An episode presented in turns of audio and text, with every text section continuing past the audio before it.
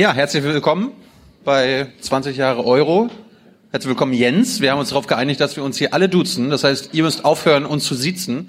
Ich wurde gerade schon irgendwie nebenbei mal, äh, mir wurde Hallo gesagt, da wurde ich gesiezt. Das ist sehr ungewöhnlich. Für mich ist das nicht so schlimm. Ich bin das gewohnt. bisschen Bei- näher rankommen, Für ne? mich ist das nicht so schlimm. Ich bin das gewohnt. Bei dir ist vielleicht etwas ungewohnter, wenn du jetzt angefangen wirst, gesiezt zu werden. Ja, Aber das, das, damit hören wir gleich mal auf. Also, das ist Jens. Ja? An 364 Tagen ist er Herr Weidmann für alle in der Bundesbank, aber heute ist er Jens. Und äh, ich führe auch kein wirkliches Interview mit ihm, sondern ich bin einfach nur dafür da, dass ihr eure Fragen beantworten, äh, beantwortet bekommt. Ne? Wenn er irgendwie eine Frage nicht ähm, anständig und vollständig beantwortet, dann bin ich euer, euer Schiedsrichter und sag, Jens, das musst du noch mal ein bisschen besser er erklären.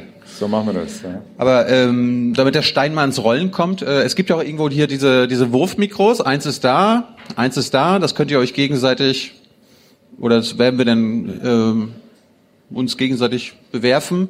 Und ich habe gehört, ihr sollt richtig nah reinsprechen, damit euch jeder versteht. Jens, Tilo. wo warst du? Wo warst du, als der Euro beschlossen wurde in den 90ern? Ne, ich, Warst, du noch, warst, warst du noch Student? Nee, ich war Schüler. Also ich war letztlich 87, war ja die Diskussion der Delors-Gruppe sozusagen entgegen, hat sozusagen an Fahrt, an Fahrt aufgenommen. Und das war die Zeit, in der ich das Abi gemacht habe. Ich bin ja dann äh, relativ direkt nach meinem Abitur nach Frankreich gegangen, habe dort angefangen, Volkswirtschaft zu studieren. Und das war im Grunde die Zeit, an der die europäische Integration im, auf dem Währungsgebiet ganz intensiv diskutiert worden äh, ist. Und das gipfelte ja dann in dem Delors-Bericht oder in dem Abschlussbericht der Delors-Gruppe. Ich habe gehört, ähm, dass damals ein Deal bei der Wiedervereinigung war, dass man den Franzosen zugesagt hat, okay, wir machen den Euro. Ist das richtig? Das, äh, da war ich als nicht dabei, also insofern kann ich das nicht bestätigen. Ich glaube, das ist ein Gerücht, was ja immer wieder auftaucht. Ich denke mal, das hat vielleicht bei dem einen oder anderen im Hinterkopf eine Rolle gespielt. Ob das jetzt so direkt als Forderung im Raum stand, das würde ich eher bezweifeln. So, und jetzt 99 wurde das, der Euro als Buchgeld eingeführt, 2002 haben wir das Bargeld bekommen. Wann wurde der dann, quasi wann wurde das dann beschlossen? Also wann, wann war das? Na, das ist ja ein Prozess gewesen, wie gesagt. Das hat angefangen in den 80er Jahren oder auch schon früher. Die Idee ist ja äh, schon ganz lange diskutiert worden. Dann die, der Delors-Bericht war sicherlich ein entscheidender Punkt. Dann kam der Maastricht-Vertrag 92, Gründung des Europäischen Währungsinstituts 94. Das ist die Vorgängereinrichtung der Europäischen Zentralbank gewesen, die dann 98 übernommen hat. Also das war ja ein Prozess. Und das war durchaus eine Zeit, in der ich diesen Prozess auch als Beobachter intensiv begleitet habe. Als Student dann später, ich habe ja äh, Volkswirtschaft mit dem Schwerpunkt auch äh, Geldpolitik äh, gemacht und da hat mich das natürlich interessiert und fasziniert. Und warst du damals der Meinung, so wie das der Euro konzipiert ist, dieses ganze System ist so, wie es sein muss? Naja, das war ja durchaus umstritten, ob die Voraussetzungen erfüllt waren für eine gemeinsame Währungsunion. Und äh, letztlich ist es ja so, wir binden uns aneinander mit einer gemeinsamen Währung, geben ein ganz wichtiges Politikinstrument auf, nämlich die nationale Geldpolitik oder eben den Wechselkurs, wenn man so möchte. Und das erfordert eine gewisse Konvergenz der Volkswirtschaften, aber auch der Wirtschaftspolitik. Und damals gab es ja durchaus auch Zweifel, ob das in ausreichendem Maße bei einigen Ländern auch äh, schon stattgefunden äh, hatte. Ähm, und die Diskussion haben wir auch sehr intensiv verfolgt.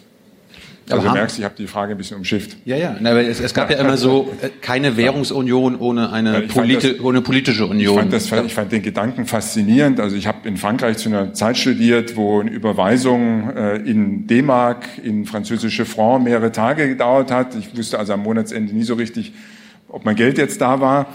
Ähm, das war kompliziert. Es hat gedauert, bis mein Abitur anerkannt war. Da musste ich eine Extraprüfung machen. Das sind ja alles sagen wir, Facetten der Integration, die man vielleicht schnell ausblendet und die damals wirklich noch Hürden waren auf dem Weg zu einem gemeinsamen Europa, die wir heute alle überwunden haben. Und die gemeinsame Währung ist natürlich das sichtbarste Symbol dieser äh, Vereinigung. Also ein Symbol, das wir täglich im Portemonnaie haben, mit dem wir uns täglich auseinandersetzen. Insofern fand ich das schon eine tolle, einen tollen Gedanken, eine tolle Idee und ein, und ein Fortschritt. Aber gab es damals quasi die Vorstellung, okay, wenn wir die Währung einführen, wird der Rest von alleine das, dazukommen? Ne? Also eine politische Union, eine gemeinsame Wirtschaftspolitik? Ja, ich glaube, die Vorstellung damals war schon, dass die, es gab ja verschiedene Denkschulen, verschiedene Theorien und die eine, die war genau entlang deiner Argumentationslinie, die Währungsunion wird am Ende schon zu einer politischen Union führen. Ja. Und das ist ja in dem Maße nicht passiert, wie man es damals erwartet hat. Und genau der Kern der Diskussion über die Zukunft Europas, die, die wir derzeit haben. Aber warum ist das nicht passiert? Naja, weil es den Ländern nicht so einfach fällt, nationale Entscheidungsrechte aufzugeben. Im Kern geht es ja darum, dass die Länder sagen, wir haben Politikbereiche, die wir gerne gemeinschaftlich entscheiden wollen. Das haben wir bei der Geldpolitik gemacht, vielleicht auch, weil die Geldpolitik ein bisschen entfernter ist von dem, was im eigentlichen Politikbereich so passiert, was die Regierungen vielleicht im Kern ihres Geschäfts interessiert. Und ähm, wenn es dann an den Haushalt geht, zum Beispiel an die Steuerpolitik, dann ist das viel, viel schwieriger. Und das sieht man ja derzeit auch. Muss sich ja nur die Diskussion um die Haushaltsregeln anschauen beispielsweise. Oder die Diskussion um eine gemeinsame Bemessungsgrundlage bei den Unternehmenssteuern. Das ist halt viel schwieriger. Das heißt im Grunde ja auch, dass die nationalen Parlamente weniger zu entscheiden haben. Gibt es schon erste Fragen an Jens? Da, komm, hinten. Muss man nur den Eingang ah, finden ja. von der Box, oder? Genau. Ähm, ja, ich, ich muss noch näher ran. Okay. Ähm, ich habe eine Frage genau zu dem Thema, nämlich zu dem, also zu der Einigung, dass man sich äh, in der Geldpolitik geeinigt hat, äh, das zusammenzumachen und in der Fiskalpolitik aber nicht. Das wird ja immer wieder aufgeworfen. Varoufakis beispielsweise ist ja auch ein großer Anhänger, Schäuble eher Gegner. Ähm, wie ist denn Ihre Meinung dazu? Wäre das ein Schritt, ähm, Deine Meinung. Genau. Oh, sorry. ja, wäre, wie ist deine Meinung, lieber Jens, dazu? Ähm, ähm, wäre das ein Schritt, äh, der, der, äh, der Europa auch helfen würde? Das wäre sicherlich die konsequenteste Weiterentwicklung. Eine Währungsunion, die ergänzt wird durch eine politische Union. Und insofern ist das sozusagen der Zustand, den ja viele auch als Fernziel sehen. Auf der anderen Seite ist aus meiner Sicht der entscheidende Punkt, dass Haftung und Kontrolle eben zueinander passen. Also letztlich muss das System so funktionieren, dass verantwortlich entschieden wird, dass eine solide Politik betrieben wird. Und das passiert eben nur dann, wenn diejenigen, die entscheiden, auch die Folgen ihrer Entscheidung auch tragen müssen. Das ist wie im normalen Leben auch. Wenn wir alle auf deine Kreditkarte heute Abend essen gehen, dann nehmen wir vielleicht noch eine extra Portion wenn wir selber zahlen müssen, überlegen wir uns das nochmal. Also Haftung und Kontrolle gehören zusammen. Und insofern ist das für mich bei der Weiterentwicklung der Währungsunion auch der, der entscheidende Punkt. Und ich kann dieses System im Grunde auch umsetzen mit dezentral national organisierten Haushaltspolitiken. Das war ja der Ansatz von Maastricht damals, dass man gesagt hat, wir haben nicht die Kraft, die politische Union jetzt zu beschließen. Das heißt, wir arbeiten weiter mit unabhängigen oder national eigenständigen Fiskalpolitiken. Gleichzeitig geben wir uns aber gemeinsame Regeln. Und schon die Einhaltung der Regeln zeigt ja, wie schwer es ist, nationale Souveränität in dem Bereich äh, aufzugeben. Insofern ist mein Ansatz eigentlich, natürlich ist das vielleicht ein Idealbild und ein mögliches Fernziel, aber das hilft uns im Hier und Jetzt nicht weiter. Wir müssen den Rahmen, den wir haben, äh, einfach weiterentwickeln und der basiert nun mal auf eigenständigen nationalen Haushalts- und Finanzpolitiken. Und man muss diese Schritte eben einer nach dem anderen machen und nicht den einen vor dem anderen. Hast du noch eine Nachfrage? Gut. Blau. Einfach reinschreien in das Ding. Hallo. Okay. ähm, ja, die Nachfrage ist die, dass, dass ja ähm, die beiden äh, Politikzweige sehr miteinander verflochten sind. Und natürlich gibt es gemeinsame Regeln. Oh, sorry. Aber ähm, die Frage ist, inwiefern denn ähm, diese Regeln auch einfach angepasst werden können und da das weitergetrieben wird. Also diese Verflechtungen hat man damals bei der Gründung der Währungsunion ja gesehen und deswegen dienen ja die Haushaltsregeln aus meiner Sicht äh, einem wesentlichen Zweck, äh, nämlich die Geldpolitik vor der Fiskalpolitik oder vor ausufernden, wenn man so möchte, unsoliden Staatsfinanzen zu schützen. Weil man in der Vergangenheit immer wieder erlebt hat, dass hohe Staatsschulden auch zu einem Druck auf die Geldpolitik führen können, diese Staatsschulden zu monetisieren, also wegzuinflationieren, wenn man so möchte. Und das wollte man verhindern und deswegen haben wir die Haushaltsregeln. Es gibt auch noch ein paar andere Gründe, aber aus meiner Sicht ist das, als, aus meiner Sicht als Geldpolitiker, ist das natürlich ein wichtiger Grund.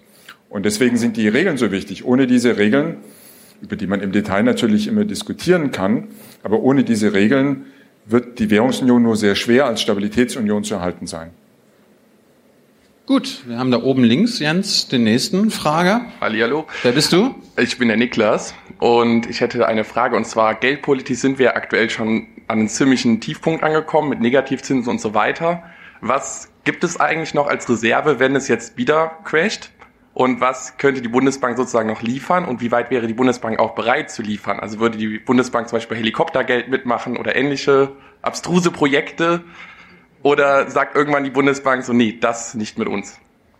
Also die Bundesbank liefert, also erstmal Tiefpunkt klingt jetzt sehr negativ. Die, diese Sprache würde ich mir jetzt nicht zu eigen machen, aber du hast sicherlich recht. Die Zinsen sind äh, sehr weit unten angekommen und wir haben ja äh, wir haben ja über die Nullzinsgrenze diskutiert und wie weit man mit der konventionellen Geldpolitik noch weiterkommt. Und das ist ja genau äh, sozusagen der Gegenstand deiner Frage, wenn man jetzt mit dem, was wir üblicherweise machen, nämlich die Zinsen am kurzen Ende des Marktes beeinflussen, in der äh, Erwartung, dass das dann die Finanzierungsbedingungen für die Wirtschaft beeinflusst und damit auch die wirtschaftliche Aktivität und den Preisauftrieb. Wenn da nicht mehr viel geht, was hat man dann noch? Und da haben wir ja ganz verschiedene Maßnahmen beschlossen, die wir alle als unkonventionell bezeichnen und die eben im Gegensatz auch zur normalen Geldpolitik in Anführungszeichen auch mit stärkeren Nebenwirkungen äh, verbunden sind, äh, weil sie viel direkter in den Markt eingreifen, als das eben sonst der Fall ist. Und das ist eine stetige Abwägung von Wirkungen und Nebenwirkungen, die wir im EZB-Rat dann gemeinsam treffen müssen. Und ich bin bei den Staatsanleihenkäufen eben besonders skeptisch, gewesen, gerade eben aus den Gründen, die wir andiskutiert haben, weil da die Grenzen zwischen Geld- und Fiskalpolitik verwischt äh, werden können, weil auch die Anreize zu soliden Staatsfinanzen vielleicht untergraben äh, werden können. Aber ähm, wir sehen zwar alle sehr konservativ aus, aber haben doch eine gewisse Vorstellungskraft. Also insofern will ich darauf bauen, dass den Notenbankern im Zweifel schon was einfällt. Äh, aber bei jeder Maßnahme muss man eben Risiken, Nebenwirkungen äh, diskutieren. Ähm, und manchmal ist das durchaus komplexer als das, der erste Blick auf die Diskussion beispielsweise beim Helikoptergeld. Äh, ähm, äh, der ganz andere Fragen, also das ist ja, äh, um das mal als Beispiel zu nehmen, ähm, da verteilt man ja sozusagen das Geld äh, unter den Leuten. Das stellt sich ja, das hat ja direkt offenbaren Schnitt, Schnittmenge zur Sozialpolitik. In welche Diskussion kommt da die Notenbank eigentlich rein? Kriegt da jeder übrigens das Gleiche? Oder die, wo das Einkommen, das Durchschnittseinkommen ein Drittel ist, kriegen die dann auch weniger? Ist das noch gerecht? Also die Notenbank liefert sich ja da auch einer Diskussion aus, die sie extrem politisiert. Und dann stellen sich natürlich auch noch viel technischere Fragen über die Notenbankbilanz beispielsweise äh, und über das Vertrauen in die Notenbank, die nicht ganz ohne sind.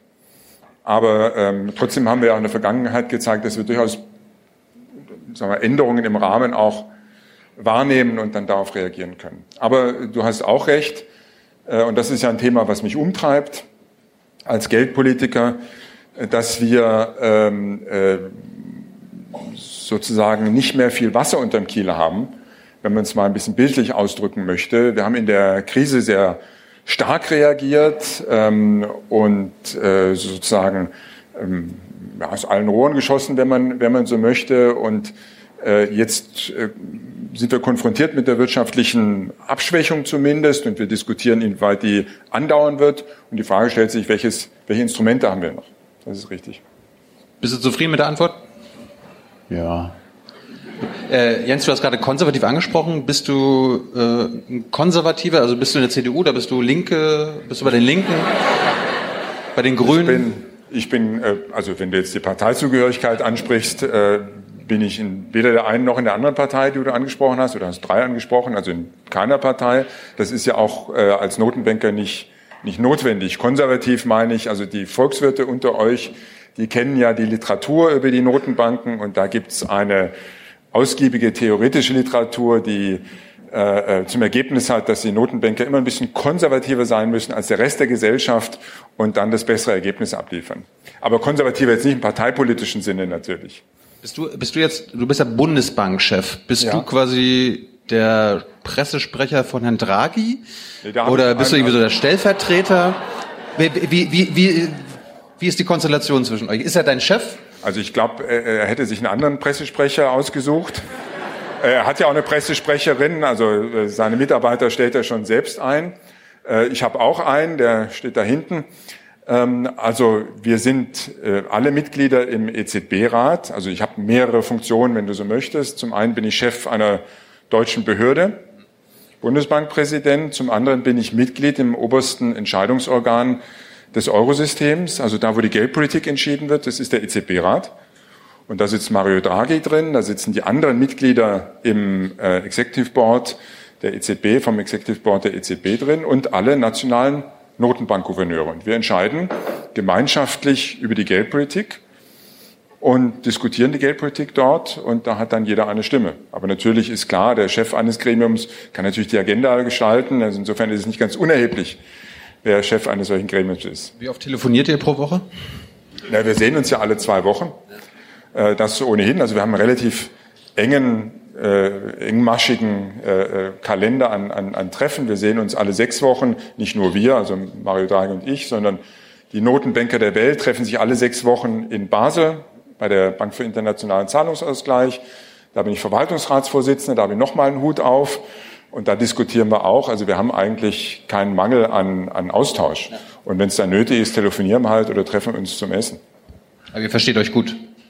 Naja, wir haben so unsere Differenzen. Das ist ja äh, bei, in Bezug auf manche Fragen, aber das ist doch auch total in Ordnung. Also wenn wir alle die gleiche Auffassung hätten, dann müssten wir uns nicht treffen, um zu diskutieren. Gibt es eigentlich weibliche Notbankchefs oder ähm, Frauen ähm, als Zentralbank? Ja, also es gibt wenig, muss man sagen. Also unsere Gruppenfotos sind jetzt nicht sehr bunt, was auch da liegt, dass fast alle graue Anzüge anhaben. Aber es gibt auch weibliche Notenbankchefs. Die bekannteste, die allerdings jetzt nicht mehr, die also ge gewesen ist, äh, als Notenbankchefin ist Janet Yellen, sicherlich. Also die Fed hat ja eine weibliche äh, ähm, Chairman sozusagen, Chairwoman in dem Fall. Ähm, aber wir haben auch im Eurosystem die Kollegin aus Zypern beispielsweise, Kollegin aus Zypern. Gut, ähm, wir machen mal da hinten weiter. Magst du dich kurz vorstellen und was ist deine Frage an Jens? Jo, klar. Also ich bin Stefan und äh, ich hätte eine Frage, wem gegenüber du dich persönlich verpflichtet fühlst bei den Entscheidungen. Wir hatten, glaube ich, ein Seminar über die politische Unabhängigkeit von Zentralbankern und wenn du jetzt eine Entscheidung triffst, ist es verpflichtet gegenüber den Wählern, der Politik oder der Wirtschaft im abstrakten Sinne? Nee, den Wählern, ja, also mich hat ja keiner gewählt. Das ist ja der Vorteil der Unabhängigkeit.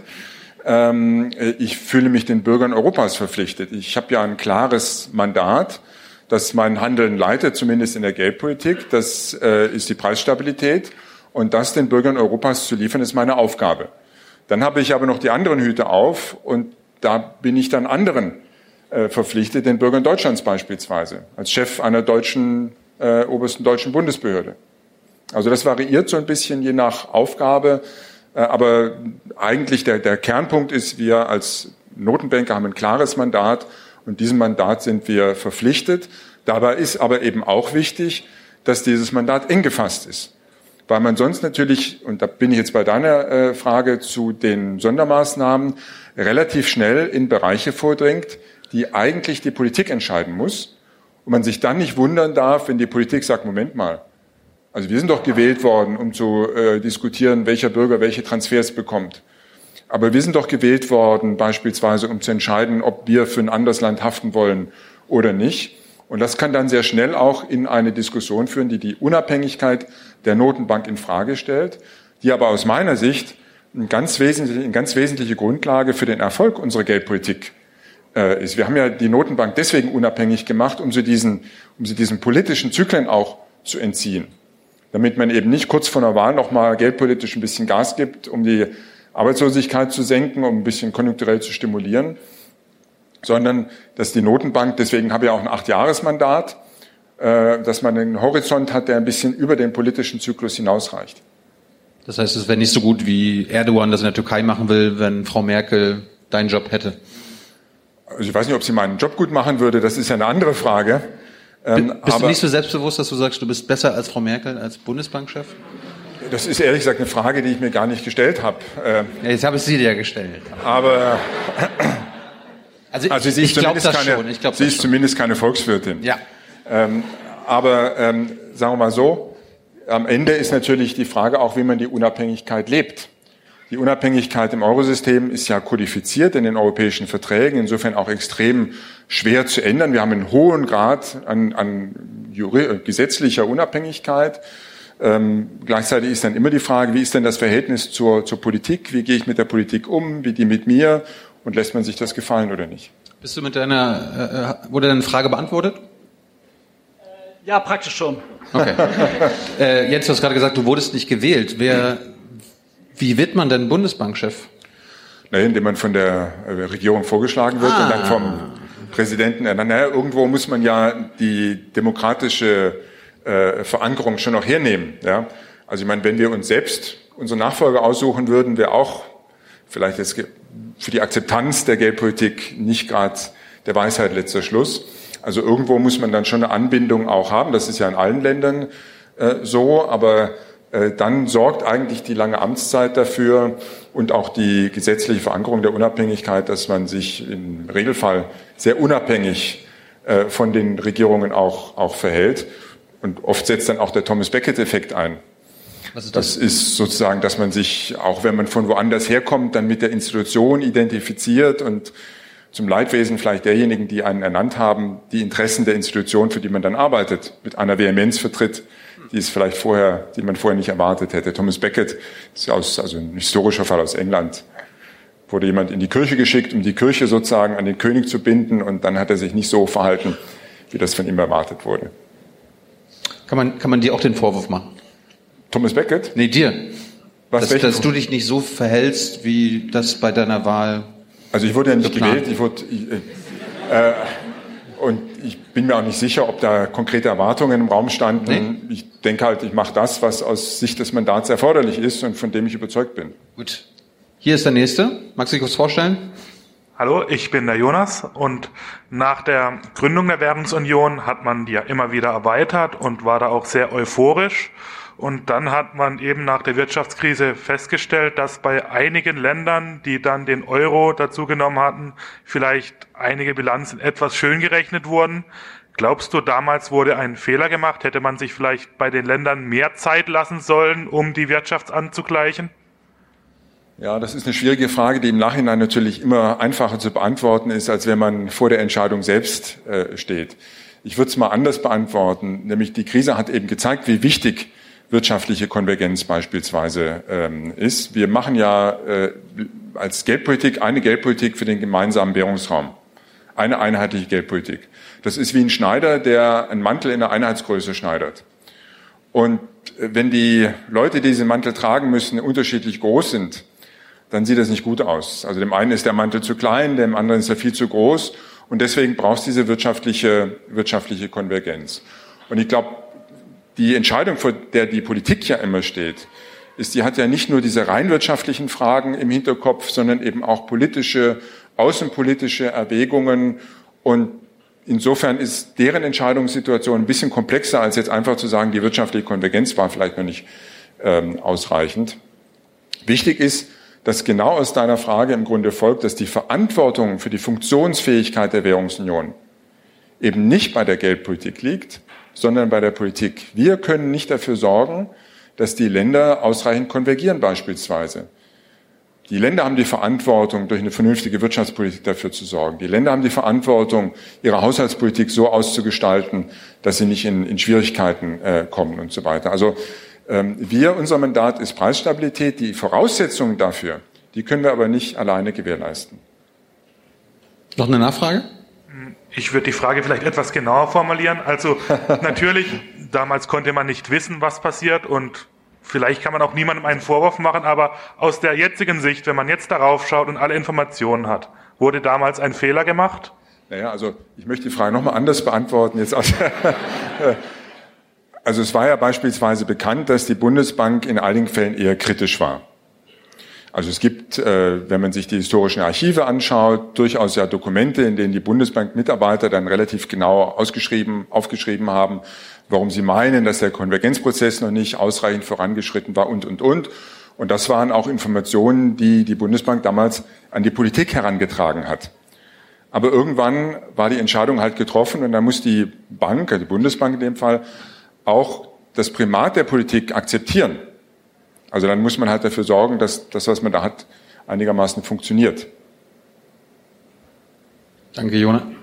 Den Fehler gemacht und die Bundesbank ja, das durfte ich, ausbaden. Das wäre jetzt eine Überinterpretation. Meine, so habe ich das nicht äh, sagen ja. wollen. Aber letztlich ist es eine politische Entscheidung. Und das Entscheidende ist doch, also es bringt doch nichts, jetzt zurückzugucken und sagen, da hat einer einen Fehler gemacht oder nicht. Das ist eh schwer zu bewerten.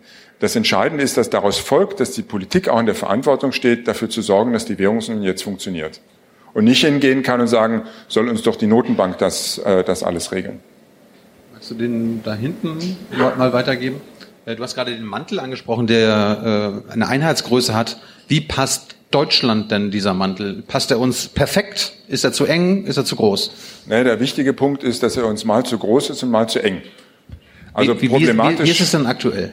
Bitte im, naja, die deutsche Volkswirtschaft ist besser gelaufen in der Vergangenheit. Ich abstrahiere jetzt mal von den jüngsten äh, äh, Daten, aber ist im Prinzip ja, wir befinden uns in der, befanden uns in einer Hochkonjunktur.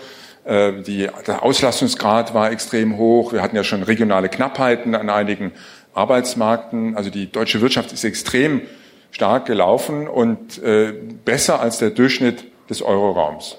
Insofern hätten wir vermutlich, wenn wir eine Geldpolitik alleine für Deutschland gemacht hätten, eine andere Geldpolitik gemacht. Aber es gab ja auch mal andere Zeiten. Wenn du dich erinnerst, äh, vor Jahren am Anfang der Währungsunion gab es eine sehr ausgiebige Diskussion über den kranken Mann Europas und damals war Deutschland gemeint.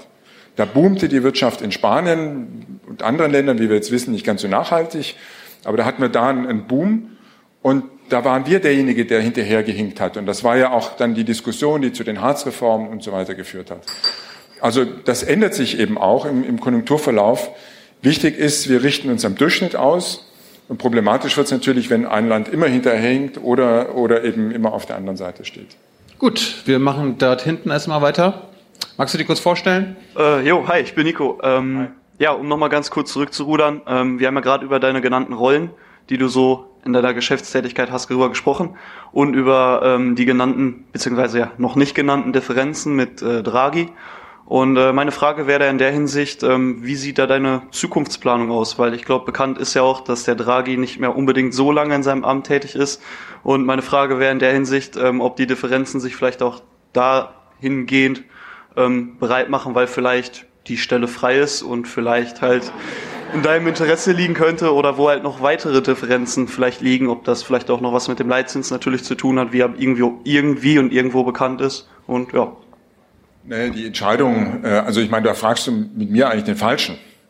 Die Entscheidung über die Nachfolge ähm, äh, des EZB-Präsidenten, den treffen die Staats, die treffen letztlich die Staats- und Regierungschefs. Die suchen sich den Nachfolger aus. Ähm, und äh, ich denke mal, sie suchen sich jemanden aus, der geldpolitisch versiert ist, Erfahrung hat. So, mehr kann ich dir da nicht, kann ich dir da nicht, äh, nicht sagen. Willst du den Job? Hm? naja.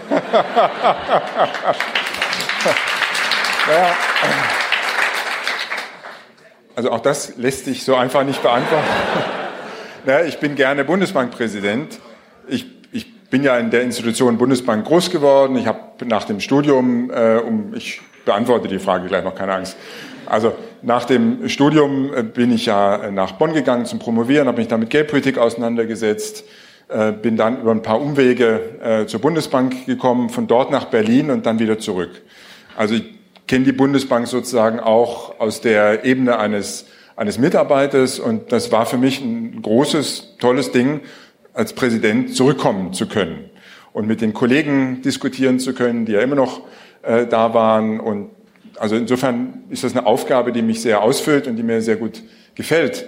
Auf der anderen Seite sind wir alle im EZB-Rat, im EZB-Rat, weil wir Geldpolitik gestalten wollen. Ja, also ich gehe da nicht hin, um äh, dann in der Diskussion zu sagen, na gut, ihr seht das zwar anders, dann geht jetzt wieder nach Hause, ist alles in Ordnung. Sondern natürlich möchte ich auch mit meiner Meinung überzeugen und mich am Ende des Tages auch durchsetzen. So. Und wenn dir da einer anbietet, dass du an einer anderen Stelle mitwirken kannst, an der du auch und vielleicht sogar mehr Einfluss hast, dann wirst du das vermutlich äh, annehmen. Aber ähm, bevor jetzt irgendwie der, einer der Journalisten eine Schlagzeile daraus macht, ich gehe davon aus, das macht jeder. Äh, also jeder, der da drin sitzt, auch mein französischer Kollege, auch der italienische Kollege, der aus den Niederlanden, die wollen natürlich alle Geldpolitik gestalten. Ja? So, und darum geht's meines Erachtens am, am Ende.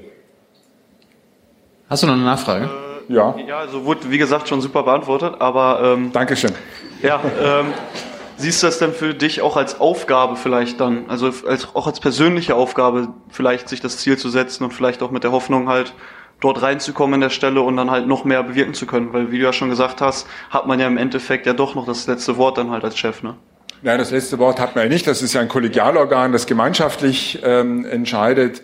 Ähm, wie gesagt, ich bin sehr glücklich äh, in der Bundesbank. Die äh, Bundesregierung hat angekündigt, meinen Vertrag dort nochmal um acht Jahre verlängern zu wollen. Und das freut mich auch sehr. Ähm, insofern habe ich da überhaupt keinen Druck. Also das klingt ja so, als ob man da jetzt am, wie damals dieses Bild am Zaun des Kanzleramts zu stehen und dran zu kratzen. Ähm, das spüre ich jetzt nicht. Und das hat auch mit den inhaltlichen Positionen dann nichts zu tun. Ähm, also ich bin, wie ich bin. So, und habe meine Auffassungen. Und diejenigen, die Entscheidungen treffen, die die Entscheidung treffen, die kennen das, die wissen das. Und dann sollen sie ihre Entscheidung in dieser Kenntnis treffen. Und das ist ja ohnehin, sagen wir mal, nicht so einfach, wie das jetzt äh, klingt, ähm, weil das ist ja ein Teil eines viel größeren Personaltableaus, da spielen ganz andere Aspekte rein. Also insofern im Zweifel ähm, hat man das ohnehin nur begrenzt, ist das ohnehin nur begrenzt beeinflussbar und vorhersehbar. Magst du, magst du das weitergeben an den jungen Herrn hier vorne? Äh, liebe Frauen, äh, ihr seid auch aufgerufen. Aber Jens, ist es eigentlich selten, dass im selben Jahr ein neuer EU-Kommissionspräsident gewählt wird und ein neuer EZB-Chef? Ja, wir haben noch ganz andere Personal besetzt. Wir haben auch einen äh, neuen Chef der Europäischen Aufsicht. Ah. Also es ist schon ein gewisser personeller ähm, Umbruch. Aber das ist schon selten, ne? Also wenn du, wenn der EZB-Chef acht Jahre oder wie sieben Jahre? Ähm, acht Jahre. Und der Kommissionschef fünf Jahre, das ist dann schon selten, das im selben Jahr. Ja, und dann ist es halt zeitlich in der Nähe oder sowas. Also ähm, Aber es ist ja eigentlich, jetzt um mal ein bisschen Kontext zu liefern, eigentlich fast unmöglich für dich, EZB-Chef zu werden, weil Herr Weber ja Kommissionspräsident werden will und gute Chancen hat. Und dass zwei deutsche führende Posten bei der EU bekommen, Wäre unwahrscheinlich, aber ja. ich spekuliere eben nicht über den Ausgang der Europa, Europawahlen oder über die Schlussfolgerungen daraus. Also es ist doch klar, ja. dass ich mich jetzt nicht hinstelle und die verschiedenen Szenarien durchspiele und, und mit Wahrscheinlichkeiten versehe. Das bringt ja auch nichts. Ja. Ähm, es kommt, wie es kommt. Es geht, wie es geht, sagt der Rheinländer. Gut. Wir machen da hinten weiter. Magst du dich kurz vorstellen? Ja, hi, ich bin der Leo. Ähm, danke Thilo. Hi Jens. Hi. Ich hatte eine Frage bezüglich der schwarzen Null und vor allem, weil du ähm, ja, dich in dieser interessanten Vermittlerrolle zwischen Schäuble und äh, Draghi befindest, ähm, ver vertrittst sowohl de äh, deutsche Interessen als auch europäische. Und aus meinen bescheidenen VWL 1 Kenntnissen äh, ist so ein Handelsbilanzüberschuss zu Lasten anderer Länder im Sinne des europäischen Wirtschaftsraums äh, auch äh, zu Lasten der anderen europäischen Mitgliedsländer, die ebenfalls im Euro sind. Ähm, ja, wie bewerten Sie denn die, du. diese, äh, ja, du. ja, wie bewertest du denn diese Strategie vor allem in Zukunft ähm, auf den Euro und die Bürger Europas, die den Euro benutzen? Ob genau, das, das sind ja zwei Fragen, die miteinander zusammenhängen. Das eine ist die fiskalpolitische Ausrichtung, die ja inzwischen Herr Scholz verantwortet. Olaf, ja, damit Sie alle beim Du sind. Und das andere ist sozusagen die Leistungsbilanz, wo natürlich auch die, äh, der Staatshaushalt in einer gewissen Weise einfließt, aber der ja von Millionen und Abermillionen Entscheidungen äh, geprägt wird, die ihr alle letztlich auch trefft. Also welche Produkte ihr einkauft, wo ihr euer Geld anlegt, das beeinflusst natürlich alles auch äh, die, die Leistungsbilanz. Und insofern würde ich die beiden mal äh, auseinanderhalten. Ähm, klar ist, dass Deutschland ein alterndes Land ist. Also wir werden alle älter, das merken wir jeden Tag im Spiegel, das ist klar. Aber auch die Demografiestruktur wird ungünstiger. Es werden also weniger Leute erwerbstätig sein können in Deutschland. Und in solchen, in, in solchen Volkswirtschaften macht es eigentlich Sinn, anzusparen. Also insofern ist ein gewisser Überschuss sicherlich angelegt in der Alterung der Bevölkerung, aber nicht in der Höhe, in dem wir ihren momentan verzeichnen. Ähm, ganz klein nachfragen, ich bin, bin noch nicht ganz fertig. Ähm, aber ähm, der, die, diese, diese Salden sind ja insofern etwas komplexer, weil die Gegenbuchungen dazu sind ja beispielsweise Kapitalexporte. Kapitalexporte heißt, eine deutsche Firma investiert beispielsweise in den USA und baut dort Werk auf, schafft dort Arbeitsplätze. Also insofern auch aus Sicht des Landes, das ein Defizit aufweist, ist die Beurteilung meines Erachtens gar nicht so eindeutig äh, zu, zu treffen, ähm, ähm, sondern viel komplexer, als es vielleicht auf den ersten Blick den Anschein macht. Was gar keinen Sinn macht, sind bilaterale Salden anzuschauen, wie das derzeit in der Debatte äh, passiert, weil die Welt so eng verflochten ist, dass es sehr wenig, sehr wenig aussagt. Ähm, ja, Sie haben sich jetzt schön um die du? Frage, sorry, genau. äh, schön um die Frage rumgemogelt. Also, dass der Irgendwas muss ich ja gelernt haben die letzten acht Jahre, oder? Wie bitte? Klar. Ja. Ähm, Aber dir ging es um den Haushalt, um den Staatshaushalt. Ja, ja, der wohl ganz eng auch mit den anderen äh, Ländern, die Mitglied im Euro sind, zusammenhängt. Dann, ähm, ja, verdammt. Äh, aber ich, ich kann es ja trotzdem beantworten. Ja, Sie, haben, Sie haben es ja nicht, also es ist immer noch nicht bewertet, ob das für die Zukunft der europäischen Bürger eine gute Entwicklung ist. Und dann noch vielleicht die Frage, wenn, wenn Deutschland spart, wenn alle anderen europäischen Länder sparen, wenn Unternehmen sparen, wenn die Bürger sparen, private Haushalte sparen, jeder Einzelne spart, wo kommt das Geld her? Wer, wer, wer, wer verschuldet sich? Irgendwer muss sich doch verschulden. Ja, es gibt ja viele Länder, die, also sparen ist, finde ich jetzt ein bisschen der falsche Ausdruck, aber es gibt ja viele Länder, die sehr hohe Staatsschulden haben und auch noch weiterhin hohe Defizite fahren, also mehr Geld ausgeben, als sie einnehmen. Ja. Ähm, und was die wissenschaftliche Literatur eigentlich zeigt, ist, dass Staatsschulden über ein bestimmtes Niveau heraus, hinaus durchaus das Wirtschaftswachstum dämpfen können. Also natürlich müssen wir einen Staat haben, der eine vernünftige Infrastruktur bereitstellt, die ja dann auch notwendig ist, um dass die Privatwirtschaft wieder funktioniert, dass wir vernünftig ausgebildete äh, ähm, Erwerbstätige haben, um mal einen volkswirtschaftlichen äh, Terminus zu nehmen. Das ist nötig. Aber ab einem bestimmten Bereich wird es dann auch schwieriger. Ja, dann ist nämlich die Staatsschuld eher eine Last, die ja der Staat auch finanzieren muss über Steuern, die wieder verzerrende Auswirkungen haben. Die Entscheidung, die ihr trefft, verzerrt. Eine Steuer ähm, verzerrt ja eure Entscheidung, indem sie die relativen Preise, indem sie die relativen Preise äh, verändert. Insofern ist das durchaus äh, ambivalent.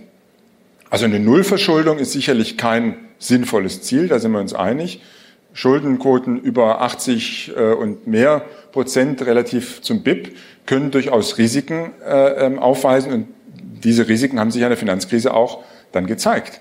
Ja? Soweit ist ja, soweit ist ja Deutschland noch nicht. Also halten Sie jetzt die Maßnahme der Duzen. Sorry, Duzen. Also das kann auch penetrant sein, das Duzen, oder? Also wenn wenn es wirklich besser mit dem Sie ja, geht. Aber Wohlgewohnheit. Ähm, ja.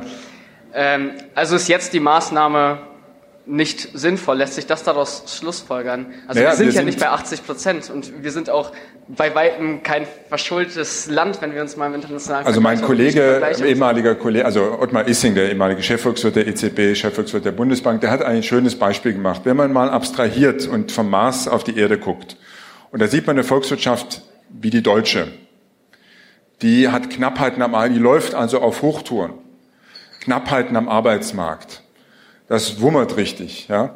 Wird man dann Konjunkturprogramm auflegen, ein staatliches Ausgabenprogramm? Eher nicht. Die Diskussion, die wir hatten, war auch gar nicht so sehr mit Blick auf Deutschland geführt, sondern da ging es ja eher darum, ob Deutschland Geld ausgeben soll, um die Konjunktur in anderen Ländern zu stimulieren. Und da ist man dann sehr schnell in der grundsätzlichen Frage, ist das vereinbar mit dem Rahmen der Währungsunion und mit der fiskalischen Eigenständigkeit, die wir ähm, beschlossen haben? Und zum anderen mit der Frage, funktioniert das überhaupt? Also hilft das beispielsweise Portugal, wenn wir in, äh, im, im Rheingau eine Brücke ausbauen? Also mir hilft das bestimmt beim Weg zur Arbeit. Ähm, aber ob das Ausstrahlwirkungen hat auf die anderen Volkswirtschaften, äh, das ist fraglich. Wir haben das auch mal untersucht. Unsere Volkswirte haben das untersucht und was da rauskam, ist, dass die Ausstrahleffekte sehr, sehr gering sind. Ich würde dann jetzt abgeben Ja. und alle ermutigen, noch weiter nachzubohren. So, wir haben eine nächste weibliche Fragesteller. Ah, deswegen bin ich jetzt vorher dran gekommen. Ja. okay. Ja. Ähm, ja, Charlotte, ich habe eine Frage. Ich gehe wieder zurück zu diesen äh, Konvergenz- und Geldpolitik-Geschichten, weil äh, seit der Finanzkrise gibt es ja jetzt eine Reihe von politisch beschlossenen Instrumenten, ob es jetzt die Macroeconomic Imbalance Procedure ist, ob es der ESM ist, ob es äh, Macrons Mini-Budget im neuen äh, mehrjährigen Finanzrahmen ist, die äh, den Euro im Zweifel retten sollen was davon bringt wirklich was? Weil ich meine, dieses MIP, äh, die Geschichte, die wird ja auch von den äh, Mitgliedstaaten immer schön abgenickt, aber es ändert sich nichts. Ja, du hast einen ganz wichtigen Schritt aus meiner Sicht oder einen ganz wichtigen Integrationsschritt aus meiner Sicht vergessen, nämlich die Bankenunion.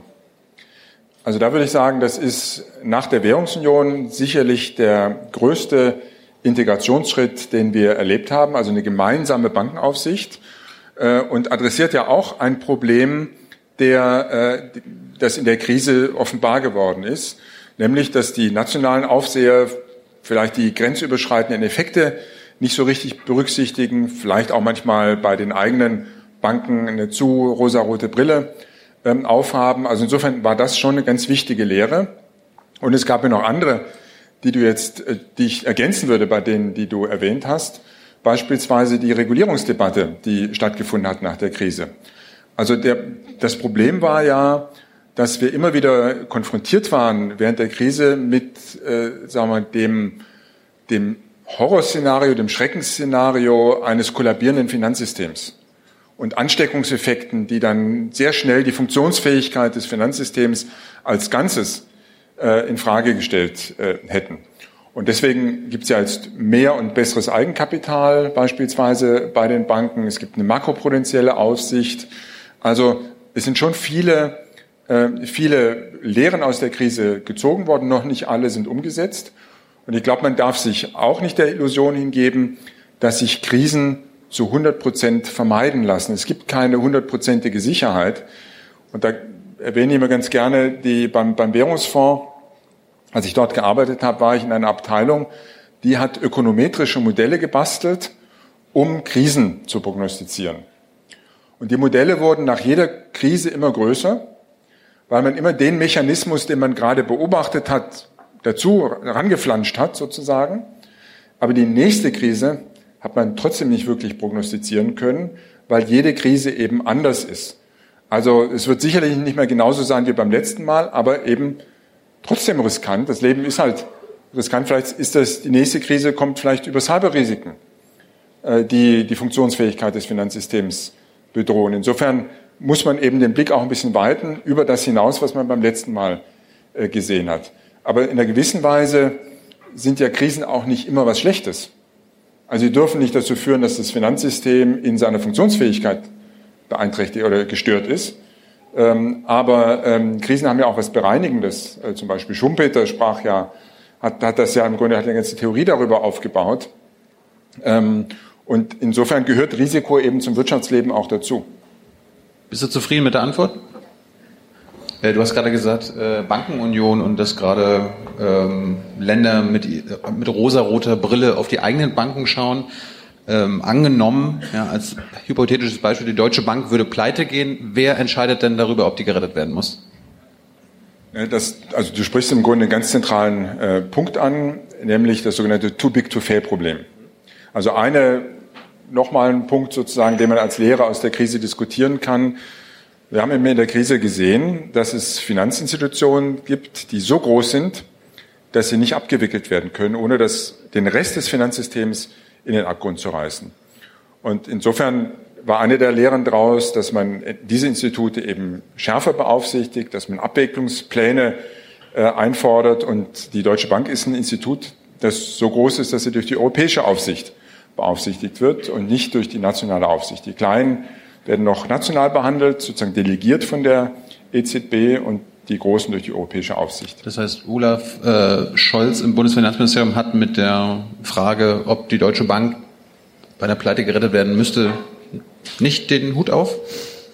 Das ja, die europäische, also die Verantwortlichkeit liegt bei der europäischen Aufsicht, die und befasst sich aber nicht damit, ob die Bank gerettet werden muss, sondern die sorgt erstmal dafür, dass sie eben gar nicht in Probleme kommt. Aber wer, wer kann denn die Deutsche Bank retten? Und am Ende gibt es dann, naja, wir haben uns ja sehr viel damit auseinandergesetzt, wie man Instrumente zum Beispiel äh, ähm, äh, auflegen kann, die eben zu Eigenkapital konvertiert werden im Krisenfall. Ja, also eigentlich die marktwirtschaftliche Antwort auf deine Frage ist, die Eigentümer müssen erstmal zur Kasse gebeten werden. Das ist ja dann auch wieder der Punkt, der wichtig ist, um Haftung und Kontrolle ins Gleichgewicht zu bringen. Gut, da vorne ist die nächste. Ja, hi, ich bin Nicola. Ähm, wir haben vorher in einem Workshop schon über das Thema bargeldloses Bezahlen gesprochen. Würdest du dich als ein Verfechter des Bargeldes bezeichnen und wenn ja, wieso? Also es kommt jetzt, also äh, ich hätte jetzt gesagt, es ist so ein bisschen eine Frage, ob du meine privaten Zahlungsgewohnheiten wissen möchtest äh, oder mich Generell als Bundesbankpräsident fragst. Und wenn du mich als Bundesbankpräsident fragst, ist meine Antwort ganz klar. Wir liefern euch das, was ihr haben wollt. Also wir haben eine komplett neutrale Position und möchten den Bürgern das Zahlungsmittel an die Hand geben, mit dem sie bezahlen wollen. Ich hatte vorher vor der Toilette, da war eine lange Schlange, ähm, eine Diskussion mit einem, einer von euch übers Bargeld. Und interessanterweise, trotz des Altersunterschieds, war das jemand, der gerne mit Bargeld bezahlt hat. Und das ist auch aus meiner Sicht komplett in Ordnung weil gerade für kleinere Transaktionen, kleinere Beträge ist Bargeld ein relativ kostengünstiges, anonymes Zahlungsmittel, was eben auch für schnelle Transaktionen geeignet ist. So. Ähm, und deswegen sorgen wir dafür, dass der Bargeldumlauf funktioniert. Das ist ja eine unserer wichtigen Aufgaben. Auf der anderen Seite stellen wir auch das Rückgrat für den Zahlungsverkehr der Banken zur Verfügung. Das Target-System, das ja so oft äh, diskutiert wird aus ganz anderen aus ganz anderen Gründen. Und ich sehe unsere Verantwortung auch darin, dass wir ähm, sicherstellen, dass die Zahlungen in diesem System so schnell beispielsweise und so komfortabel funktionieren, dass ihr gar nicht das Bedürfnis habt, euch Gedanken zu machen, ob ihr lieber mit Bitcoin oder anderem bezahlt. Ja? Also auch das ist unsere, ist unsere Aufgabe. Und wir richten euch da, uns da nach euch. Und was man hier sieht, ist, dass das bargeldlose Zahlen über die Zeit an Bedeutung gewinnt, das Bezahlen mit Bargeld an Bedeutung äh, abnimmt, aber immer noch sagen wir, bei kleineren Transaktionen sowieso das Entscheidende ist. Aber auch wenn man nur die Transaktion anguckt und nicht die Volumina, also die Summen, äh, dann das das wichtigste Zahlungsmittel ist. Was ist denn deine Prognose für die Zukunft? Also glaubst du, wir haben in 15 Jahren noch Bargeld überhaupt? Naja, wir brauchen ja nur mal äh, um uns herumschauen und mal angucken, was in anderen Ländern passiert, die ja in der Beziehung auch schon Entwicklungen aufzeigen, die vielleicht bei uns auch irgendwann äh, passieren können, wobei man auch strukturelle Unterschiede eben äh, feststellen kann. Also unser Zahlungsverhalten in Bezug auf das Bargeld ist ungefähr auf dem Schnitt, äh, ist ungefähr so ähnlich wie der Schnitt des Euroraums. Dann gibt es sehr noch bargeldaffinere Gesellschaften im Süden Europas beispielsweise und im Norden ist das bargeldlose Zahlen äh, ähm, weiter verbreitet. Und wenn du beispielsweise nach Schweden guckst, dann ist die Entwicklung dort so weit vorangeschritten, dass die Netzwerkeffekte, die ein Zahlungsmittel hat, also ein Zahlungsmittel hat ja seinen Wert auch darin, dass du genau weißt, dass du jemanden findest, der es annimmt. Und der weiß, er wird es auch wieder los. Ja, und je mehr dieses Zahlungsmittel akzeptieren, desto attraktiver ist natürlich das Zahlungsmittel. Und in Schweden ist es ja zum Teil so, dass sich die Geschäfte weigern, Bargeld anzunehmen. Und das setzt dann eben, äh, jetzt wird es ein bisschen technisch, aber was wir sehen, ist so ein, so ein leichter, in Deutschland, so ein leichter Bedeutungsverlust, der so kontinuierlich stattfindet. Und irgendwann, und das sehen wir gerade in Schweden, kann es eben auch einen Punkt geben, geben, wo das eben nicht mehr so langsam vonstatten geht, sondern schneller, weil diese Netzwerkeffekte beispielsweise wegfallen. Und deswegen diskutiert die äh, schwedische Reichsbank ja eine digitale äh, Krone einzuführen, digitales Notenbankgeld.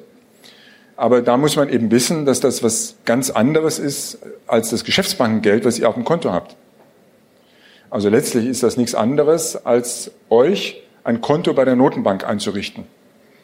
Ja? Und es gibt eben, weiß jetzt nicht, ob das für jeden verständlich ist, es gibt ja verschiedene Arten von Geld. Dein Geld auf dem Konto ist ein anderes als das Bargeld im äh, äh, Portemonnaie ist ein anderes und das Bargeldportemonnaie ist Notenbankgeld genauso wie das Geld auf den Konten bei uns der Bundesbank. Ja? Und ähm, ähm, letztlich könnte die Einführung von digitalem Notenbankgeld ganz gravierende Auswirkungen auf die Funktionsfähigkeit des Finanzsystems haben. Würdest du beispielsweise noch ein Konto bei der Geschäftsbank haben wollen, wenn du wüsstest, du könntest eins bei der Notenbank haben? Wir haben ja den Vorteil, wir, wir können nicht pleite gehen. Wir drucken ja das schuldbefreiende Zahlungsmittel selbst. Bei einer Geschäftsbank ist das nicht der Fall. Da sichert dich der Einlagensicherungsfonds und die Einlagensicherung natürlich in einer gewissen Weise ab, aber das ist schon noch was anderes. Und genau das sind die Diskussionen, die wir, die wir in der Frage führen müssen. Hat das deine Frage jetzt? Dankeschön.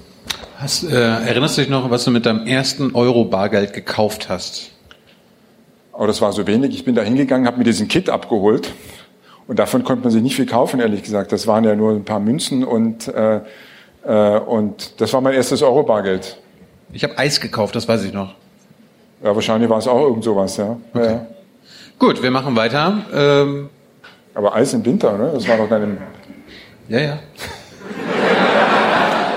Meine, meine Schwester hatte an dem Tag Geburtstag äh, und ich habe. Hast du sie eingeladen? Ja, ja. Hallo, jetzt Hi. haben wir die Frauenquote gleich erfüllt. Selina mein Name. Ähm, ich habe eine Frage nochmal auch zu Konvergenzkriterien, ähm, so ein bisschen auch Zukunfts, äh, vielleicht äh, Glaskugel gucken.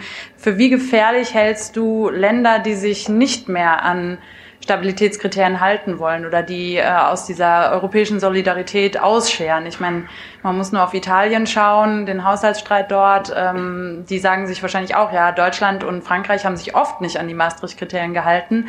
Warum sollen wir es jetzt machen? Und, und wie gefährlich ist diese Entwicklung? Genau, das sind aber ja zwei Themenblöcke im Grunde. Das äh, eine ist sozusagen, dass es das dass sich zeigt, dass es sich rächt, wenn man die Regeln verletzt. Äh, Und es gibt immer gute Gründe, äh, meine Regeln nicht einzuhalten. Immer wieder andere, mit dem Ergebnis, dass sich am Ende eben keiner wirklich dran hält. Und die Bindungswirkung dieser Regeln im Grunde untergraben wird. Das ist der eine Punkt. Und insofern hast du vollkommen recht. Der Fall damals Deutschland und Frankreich hat sicherlich dazu beigetragen, dass die Diskussion über die Haushaltsregeln schwieriger äh, geworden ist. Und zum Teil kämpfen wir eben mit den Folgen noch, noch heute. Und das andere ist, glaube ich, die grundsätzliche Einsicht, dass wenn sich die Länder nicht an die Fiskalregeln halten, dass dann die Währungsunion langfristig als Stabilitätsunion nicht funktionieren kann. Zufrieden mit der Antwort? Die war jetzt mal kurz. Ja, gut, gut. Ja, ja, ähm, aber auch so Thema Eurobonds. Sie haben ja auch gesagt, Haftung, Risiken müssen zusammengehen. Vielleicht haben Sie da auch noch eine, äh, du, eine schnelle Meinung dazu?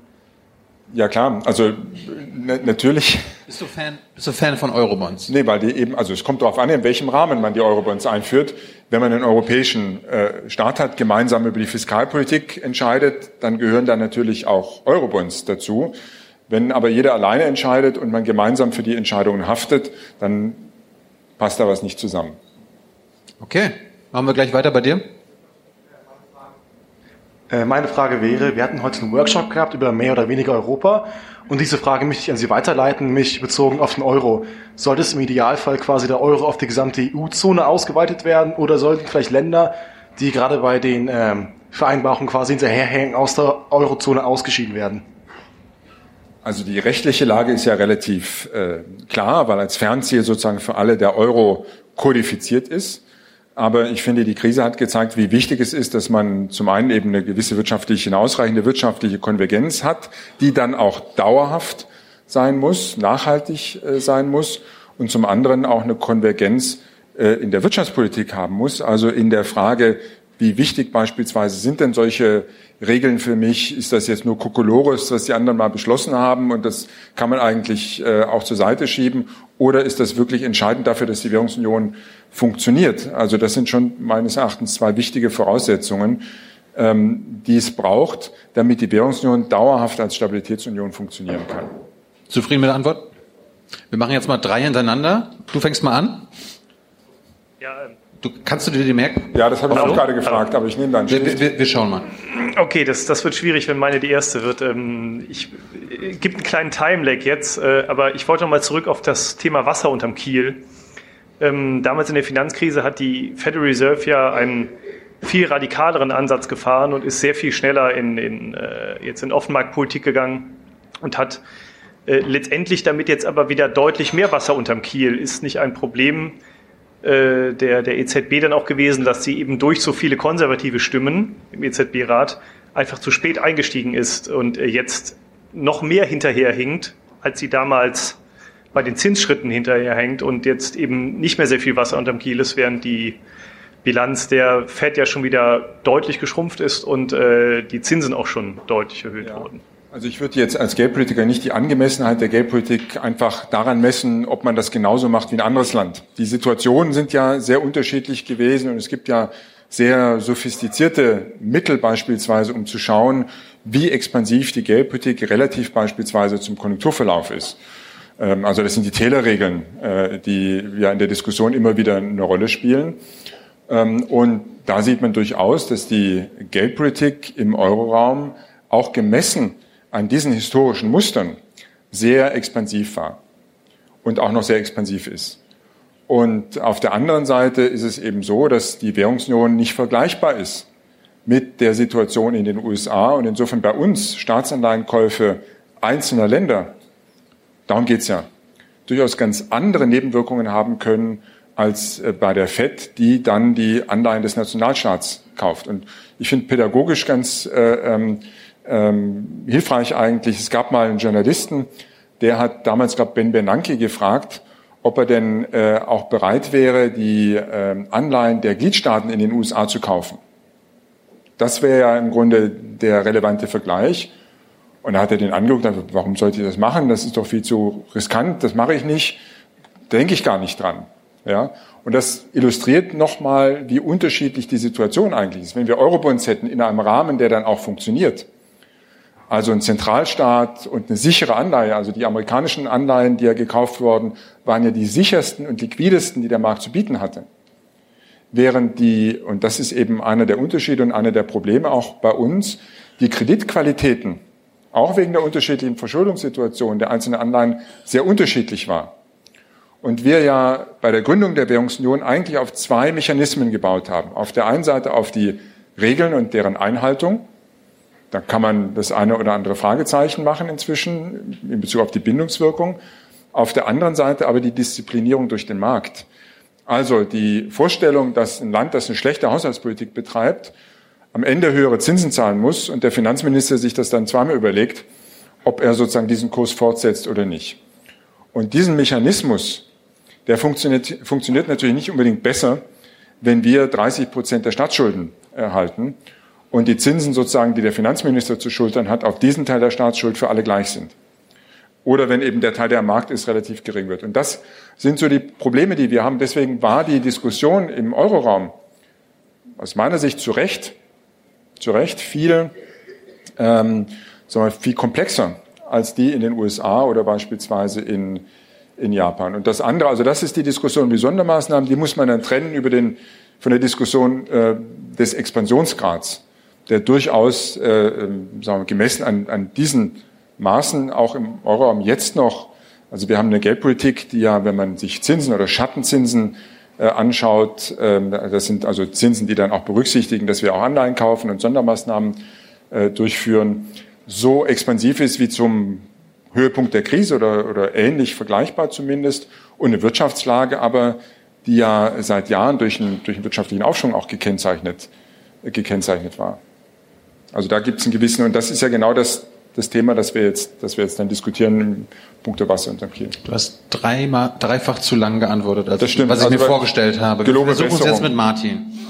Ganz Okay, ganz schnelle Frage. Die erste Frage ist, welche ähm, Pfeile, welch, welch, ja, welche, welche, welche Pfeile hat die EZB noch im Köcher, wenn jetzt die nächste Finanzkrise kommt? Nullzinspolitik, also es kann ja keine Negativzinspolitik von zehn Prozent geben.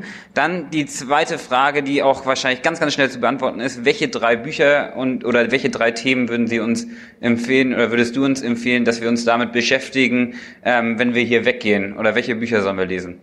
Das ist gut. Äh, der Nachteil, wenn man mehrere Fragen stellt, ist, dass der Antwortende sich natürlich welche raussuchen darf. Ähm, Ich also bin- bei dem ich ersten, bin- dafür bin ich ja hier. Ich hatte mal einen Kollegen, der gesagt hat, äh, und ihr wisst ja auch wer, äh, wenn Sie mich richtig verstanden haben, äh, wenn Sie meinen, mich verstanden zu haben, dann habe ich mich vermutlich falsch ausgedrückt. Und deswegen wirst du von mir nicht erwarten, dass ich in der Öffentlichkeit über die nächsten geldpolitischen Schritte oder hypothetischen Entscheidungen äh, spekuliere. Äh, das würde ich jetzt zumindest nicht ähm, als verantwortliche äh, Geldpolitik äh, auffassen. Also das schafft eine gewisse Unruhe, die, die ich jetzt nicht befeuern möchte. Ähm, drei Bücher? Drei Bücher, also du meinst jetzt keine Romane, sondern äh, Fachbücher. Ähm, naja, es gibt viele gute. Ähm, Du darfst nicht dein eigenes nennen. Naja, das ist, glaube ich, das würde ich auch nicht empfehlen, ehrlich gesagt. Das, naja, das ist ja auch schon ein bisschen älter und sehr speziell. Äh, Also ich habe mich mit Zinszusammenhängen in der Währungsunion befasst. Das äh, ist jetzt, bringt, glaube ich, heute nicht mehr so, also es gibt da, äh, es gibt zum Beispiel ein nettes Buch von dem, von, von Brunnermeier und Harold James, das so ein bisschen die äh, Währungsunion historisch aufarbeitet und auch versucht zu verstehen die unterschiedlichen Sichtweisen äh, auf die äh, auf die Währungsunion. Ihr kriegt ja von mir jetzt sozusagen die klassische Bundesbank äh, Bundesbank Sichtweise präsentiert mehr oder weniger.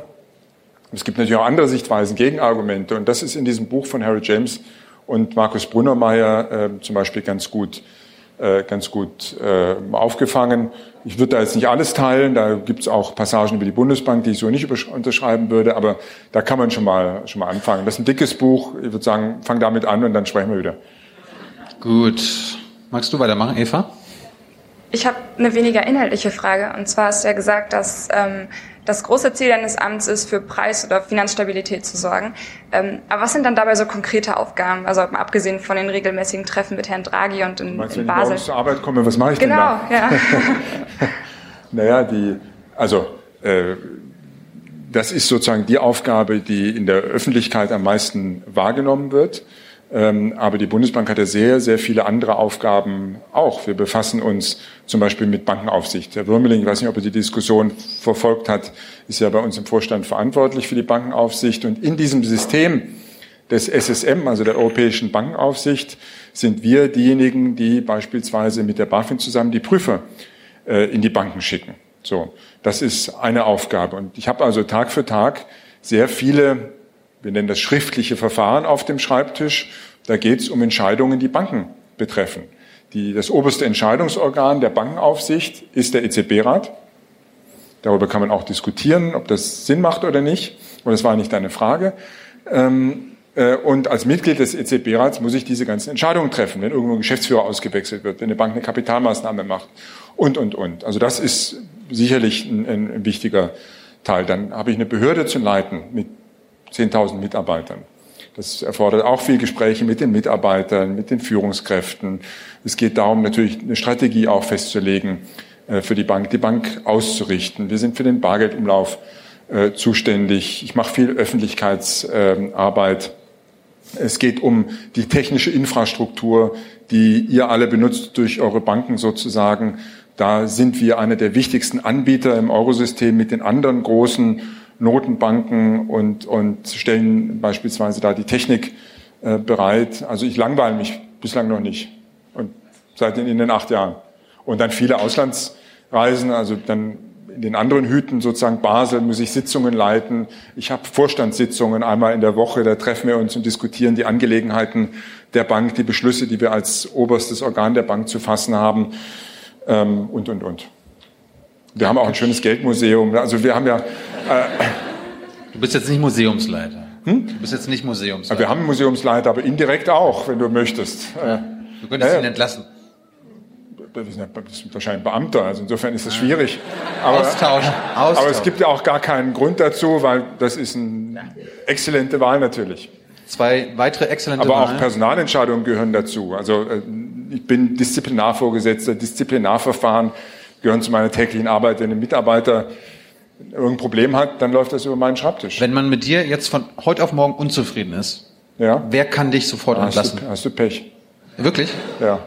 Also ähm, die Unabhängigkeit äh, heißt du, ja, mit, du kannst nicht entlassen werden. naja, wenn ich jetzt goldene Löffel klaue oder die Bank betrüge, dann äh, gäbe es schon hinreichende Gründe. Aber das, das ist ja gerade der Knackpunkt, dass die Regierung nicht hinkommen kann und sagen, oh Gott, das gefällt uns jetzt nicht, was der sagt, wir hätten es gern anders, den wollen wir weghaben. Dann wäre er ja nicht unabhängig. Äh, aber natürlich, wenn ich wenn ich ein Straftat begehe, dann klar. Gut. Ja. Ihr beide. Ja, hallo, Servus Enz. Äh, mein Name ist Suley. Ähm, ich habe eine Frage und zwar betrifft diese Frage uns allen hier, äh, unsere Rente später, beziehungsweise unsere Zukunft. Ähm, wie oder was denkst du darüber? Norwegen zum Beispiel hat ja einen Staatsfonds mit Öl. Ähm, und ich glaube, wir haben auch seit einigen Jahren einen Staatsfonds, der den Atomabbau finanziert.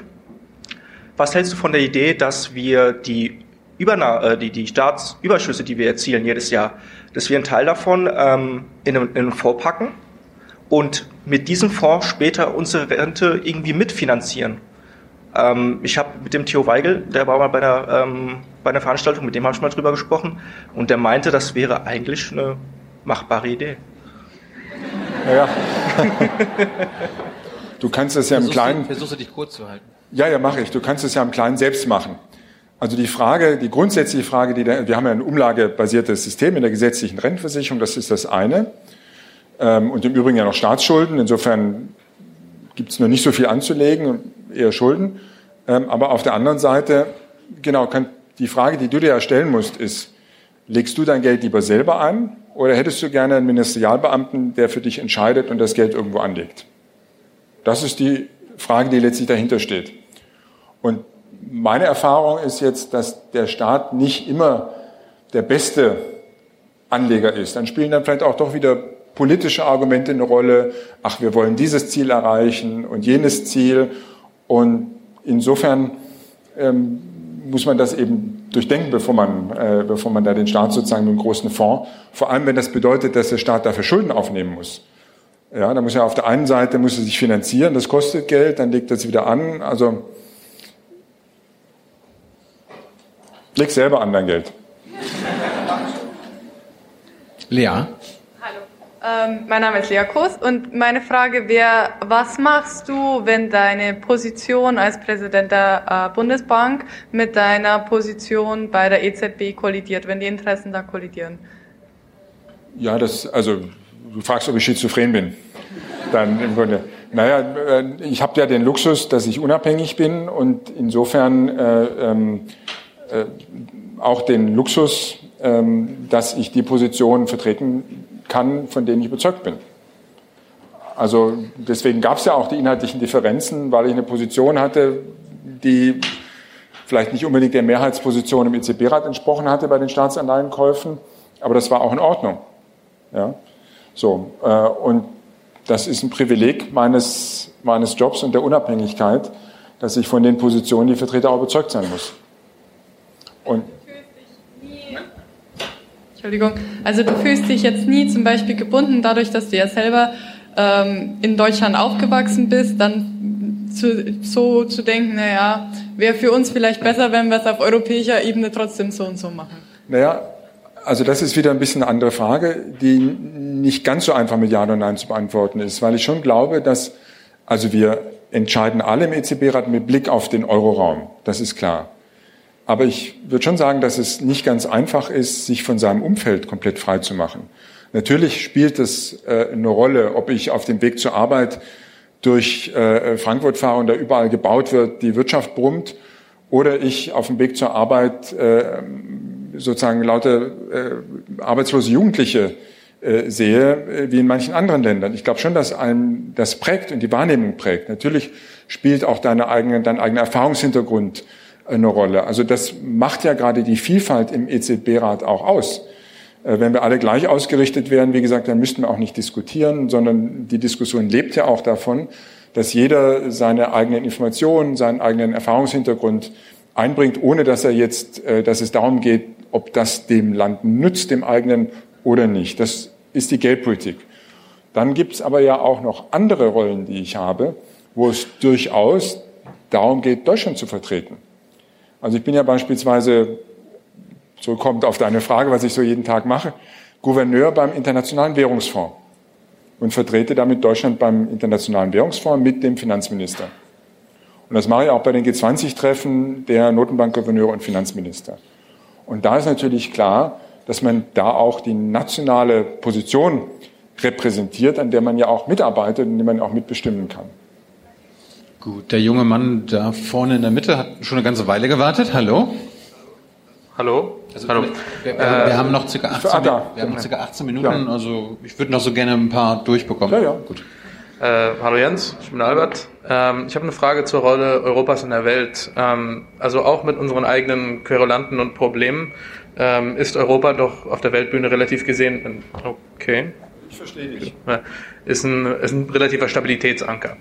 Ähm, dann möchte ich dich fragen, in deiner, äh, aus deiner Sicht, äh, was ist die Rolle oder soll es eine Rolle geben für die europäische Geldpolitik, ähm, das zu unterstützen, diese Rolle zu unterstützen oder ja, wie sie das mal tun könnte? Also du möchtest mal eine kurze Antwort. Wir tun das am besten, indem wir Preisstabilität sichern. Indem wir unsere Aufgabe machen, das Kernmandat erfüllen, sorgen wir dafür, dass der Euro eine stabile Währung ist. Und äh, damit leisten wir den besten Beitrag, den die Notenbank äh, tun kann für Wirtschaftswachstum, aber auch für politische Stabilität. Wollen wir gleich mit dir weitermachen? Hallo, ich heiße Lena. Ähm, Ich habe eine Frage zur Geldpolitik der EZB. Und zwar, was kann die EZB machen, um ihre politischen, äh, politischen Entscheidungen transparenter der europäischen Bevölkerung und den europäischen Parlamenten näher zu bringen? Das steht ja auch ab und zu in der Kritik. Könnt ihr nicht öffentlich tagen? Könnt ihr das nicht live streamen?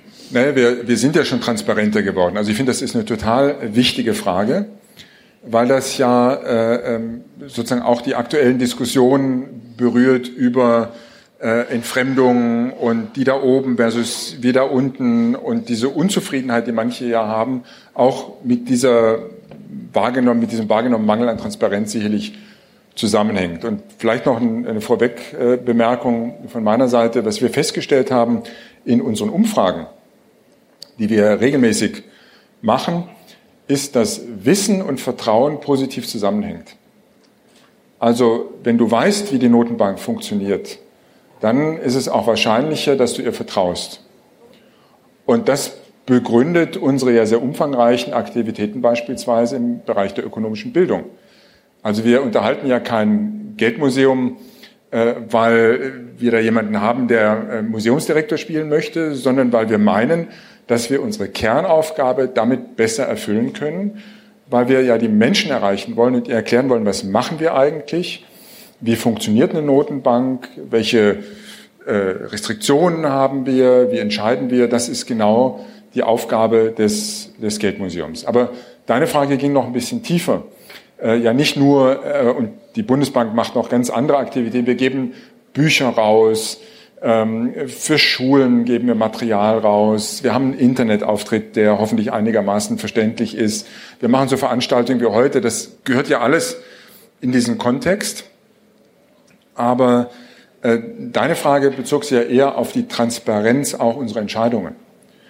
Und da haben wir einen ganz wichtigen Schritt beispielsweise dadurch getan, dass wir jetzt die Protokolle veröffentlichen.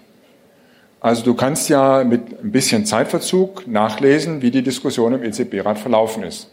Mit den wesentlichen Argumenten, mit auch einem Gefühl dafür, wie viele für welche äh, ähm, für welches Argument sich erwärmen konnten. Und das ist meines Erachtens auch ein Beitrag zur Transparenz. Die Pressekonferenzen des EZB-Präsidenten nach unserer geldpolitischen Sitzung, also gestern, sind auch verfolgbar für jeden von euch im Internet. Also wenn euch das interessiert, schaut euch das an. Und dann könnt ihr sehen, wie der EZB-Präsident auf die Fragen antwortet und bekommt, glaube ich, ein ganz gutes Bild über die geldpolitische Diskussion und die äh, Lage der, der europäischen äh, Wirtschaft. Und dann kann man sich immer fragen, kann man weitergehen? Zu lang? Kann man, kann man Vielleicht weitergehen? können wir noch fünf Minuten verlängern nachher oder so. Die, die Herausforderung bei uns ist halt, äh, wie gesagt, dass man äh, vermeiden muss, dass das dann wieder zerfällt in nationale Diskussionen. Dass dann einer sagt, oh, mein Vertreter im EZB-Rat, wir sind ja nicht die Vertreter der nationalen Interessen, der hat das und das gesagt und so. Das muss man vermeiden. Also das ist bei uns sicherlich schwieriger als in anderen Konstellationen, wie beispielsweise der, der, der, der FED. Ähm, aber auf der anderen Seite überlegen alle Notenbanken sich im Moment auch Formate, näher zu den Bürgern zu kommen. Die äh, Bank of England macht Town Hall Treffen. Da fahren die raus aufs Land, laden ein paar hundert Bürger ein und diskutieren dann mit ihnen. Das ist so ähnlich wie hier nur in alt. Bist du durch? Ich bin durch, Gut, danke. Dann haben wir da vorne unsere nächste Fragestellerin. Hallo. Hallo Jens, mein Name ist Ann-Sophie und ich habe eine Frage. Ich wohne in der Nähe von Basel und wollte einfach mal fragen, ich weiß, du hast keine Glaskugel, aber was meinst du, wie sich äh, Basel IV auf unsere Bankenstruktur, bei Basel III hat sich ja schon, ja, durch zu Fusionen hat es bei Banken geführt, Basel III, wie wird sich Basel IV auf unsere Bankenstrukturen auswirken? Und ich habe noch eine ganz Ja. kurze Buchempfehlung, Die Kreatur von Jekyll Island. Die ist sehr gut. Na, also du kriegst wahrscheinlich noch ein paar hundert Empfehlungen heute Abend und eine großen, äh, große Einkaufsliste. Naja, die, ähm, die höheren Eigenkapitalanforderungen, die wir nach der Krise äh, gestellt haben, die sollen in der Tendenz schon dazu führen, dass größ der Größenvorteil den Banken haben, dass sie den nicht mehr abschöpfen können, so wie das in der Vergangenheit der Fall war. Also eine Bank hat ja im Grunde durch dieses Too Big to Fail Problem so eine Art implizite Versicherung, von der sie auch profitiert. Wenn ihr alle glaubt, dass eine große Bank gerettet wird, dann ist das Konto dort auch sicherer, dann gibt man dir das Geld ein bisschen günstiger und diesen Vorteil sollte die Regulierung äh, ja abschöpfen. Insofern führt das schon dazu, dass der größte Vorteil, äh, den Banken haben, dass der etwas, etwas genommen wird beispielsweise. Zufrieden? Gut, dann machen wir auf dem Flügel da weiter mit der jungen Frau auf der Treppe. Da rechts? Hier, hier. Und so hier. viele junge Frauen da, genau. Gen- Okay, ähm, ich bin Charlotte und ich würde noch mal ganz kurz zurückrudern und zwar zum Bargeldthema. Da hatte ich eigentlich, weil wir darüber ja diskutiert hatten, ähm, eine Frage aber an alle diesmal. Und zwar ging es ja darum, dass du mit jemand an der Toilette darüber gesprochen hast und verwundert warst, dass jemand Junges, also relativ Junges, dann doch ähm, eher für Bargeld war. Da dachte ich so, hm, komisch, also ich bin auch für Bargeld eher. Und deswegen meine Frage an alle, vielleicht durch Handzeichen kurz, wer wäre denn überhaupt für eine Abschaffung, also eine komplette Abschaffung des Bargeldes? Okay, danke. Also circa 25 Prozent. Aber jetzt habe ich eine Frage an die, die sich gemeldet haben und damit haben wir wahrscheinlich dann auch den Rest des Abends äh, verplant. Äh, Warum denn abschaffen? Also äh, warum soll nicht jeder entscheiden, wie er bezahlen will? Also wenn Sie und Ihre Freundin vor der Toilette mit Bargeld bezahlen möchte, dann sollen Sie das auch tun. Ich mache das auch noch gerne. Und das ist für bestimmte Zahlungsvorgänge eben einfach auch effizient. Äh, warum muss ich die Bürger in eine bestimmte Zahlungsform zwingen? Ja, musst du antworten.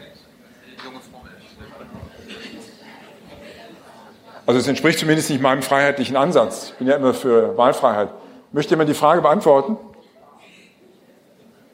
Ich, ich würde sagen, wir machen das, äh, die können ja auf dich zukommen. Waren ja nicht so viele. Ja. Wir müssen, wir machen aber weiter. Da vorne, d- der nächste. Ja, ich bin Frank und ähm, meine Frage knüpft da genau an, ähm, denn wir haben im Panel vorher haben wir über Digitalisierung geredet. Jetzt hast du ja vor 20 Minuten ungefähr das Verhältnis vom Individuum gegenüber dem Staat betont, dass wir alle so entscheidungskräftig bleiben sollen, dürfen sollen und so weiter. Und jetzt wurde die Veranstaltung hier vorher aber so ein bisschen dahin gebaut, dass ähm, Algorithmen und so weiter ja auch für die für die EZB und für die äh, für diese Währungs- und Geldgeschichten eine zunehmende Rolle spielen. Jetzt frage ich dich, wie können wir denn als Individuen unsere Entscheidungshoheit gegenüber so Algorithmen, die ja viel schneller, ein Wimpernschlag wurde vorhin gesagt, ja, die also viel schneller reagieren als wir, wie können wir da unsere Entscheidungshoheit überhaupt behalten? Ja, ich meine, das ist eine schwierige Frage, die ich dir als Geldpolitiker nicht wirklich äh, beantworten kann. Wir haben ja noch keinen Algorithmus, der für uns die Geldpolitik macht, weil wir der Überzeugung sind, dass die Diskussion im Rat am besten äh, am Ende ein, ein abgerundeteres Ergebnis führen. Wie wir in der Bank äh, solche Methoden einsetzen, ähm, ist im Grunde eher mit dem Ziel, Arbeit zu vereinfachen, äh, ähm, letztlich den Mitarbeitern zu erlauben, auch sich auf analytischere Tätigkeiten zu, äh, zu fokussieren. Und wenn du es in Bezug auf die äh, Institute beispielsweise, Finanzdienstleister äh, bezogen hast, die Frage, dann ist aus bankenaufsichtlicher Sicht natürlich die Nachvollziehbarkeit von Entscheidungen ganz entscheidend. Das ist ja dein Punkt. Wir haben da als Kunde sozusagen Algorithmen uns gegenüber und wissen gar nicht, warum der Kreditvertrag abgelehnt worden ist beispielsweise. Ja. Und insofern ist auch in dem Fall die Dokumentation und das Nachweisen der Entscheidung ganz, ganz wichtig. Und bei der Aufsicht haben wir den Ansatz, dass wir eigentlich nicht unterscheiden wollen, welche Technologie angewandt wird, sondern wir wollen nach Risiken klassifizieren und vor allem wollen wir allen die gleichen Anforderungen auferlegen. Also auch da müsste man dann nachweisen beispielsweise, wie funktioniert der Algorithmus, warum hat er das gemacht. Nachfrage? Mach ruhig, äh, ja. Ja, eine Nachfrage. Das klang vorhin so ein bisschen so durch, als wenn der normale Kunde, der normale der normale Bürger im Grunde genommen so ein bisschen vielleicht auch ahnungslos ist gegenüber den Risiken, die er eingeht. Aber ihr, die ihr in den Institutionen sitzt, ihr habt tolle Ahnung und entscheidet dann darüber. Nee, also so würde ich das jetzt nicht, äh, also ich sitze jetzt nicht im Kreditinstitut. Ähm, also ich denke mal, am Ende des Tages muss man sich auch der Begrenzungen von diesen neuen Möglichkeiten bewusst sein. Ähm, also ich möchte mal ein Beispiel nehmen aus meinem engeren Bereich. Natürlich kann ich durch neuronale Netze, das ist ja auch nichts Neues, das, äh, schon als ich studiert habe, war das ein Thema, kann ich Prognosen machen.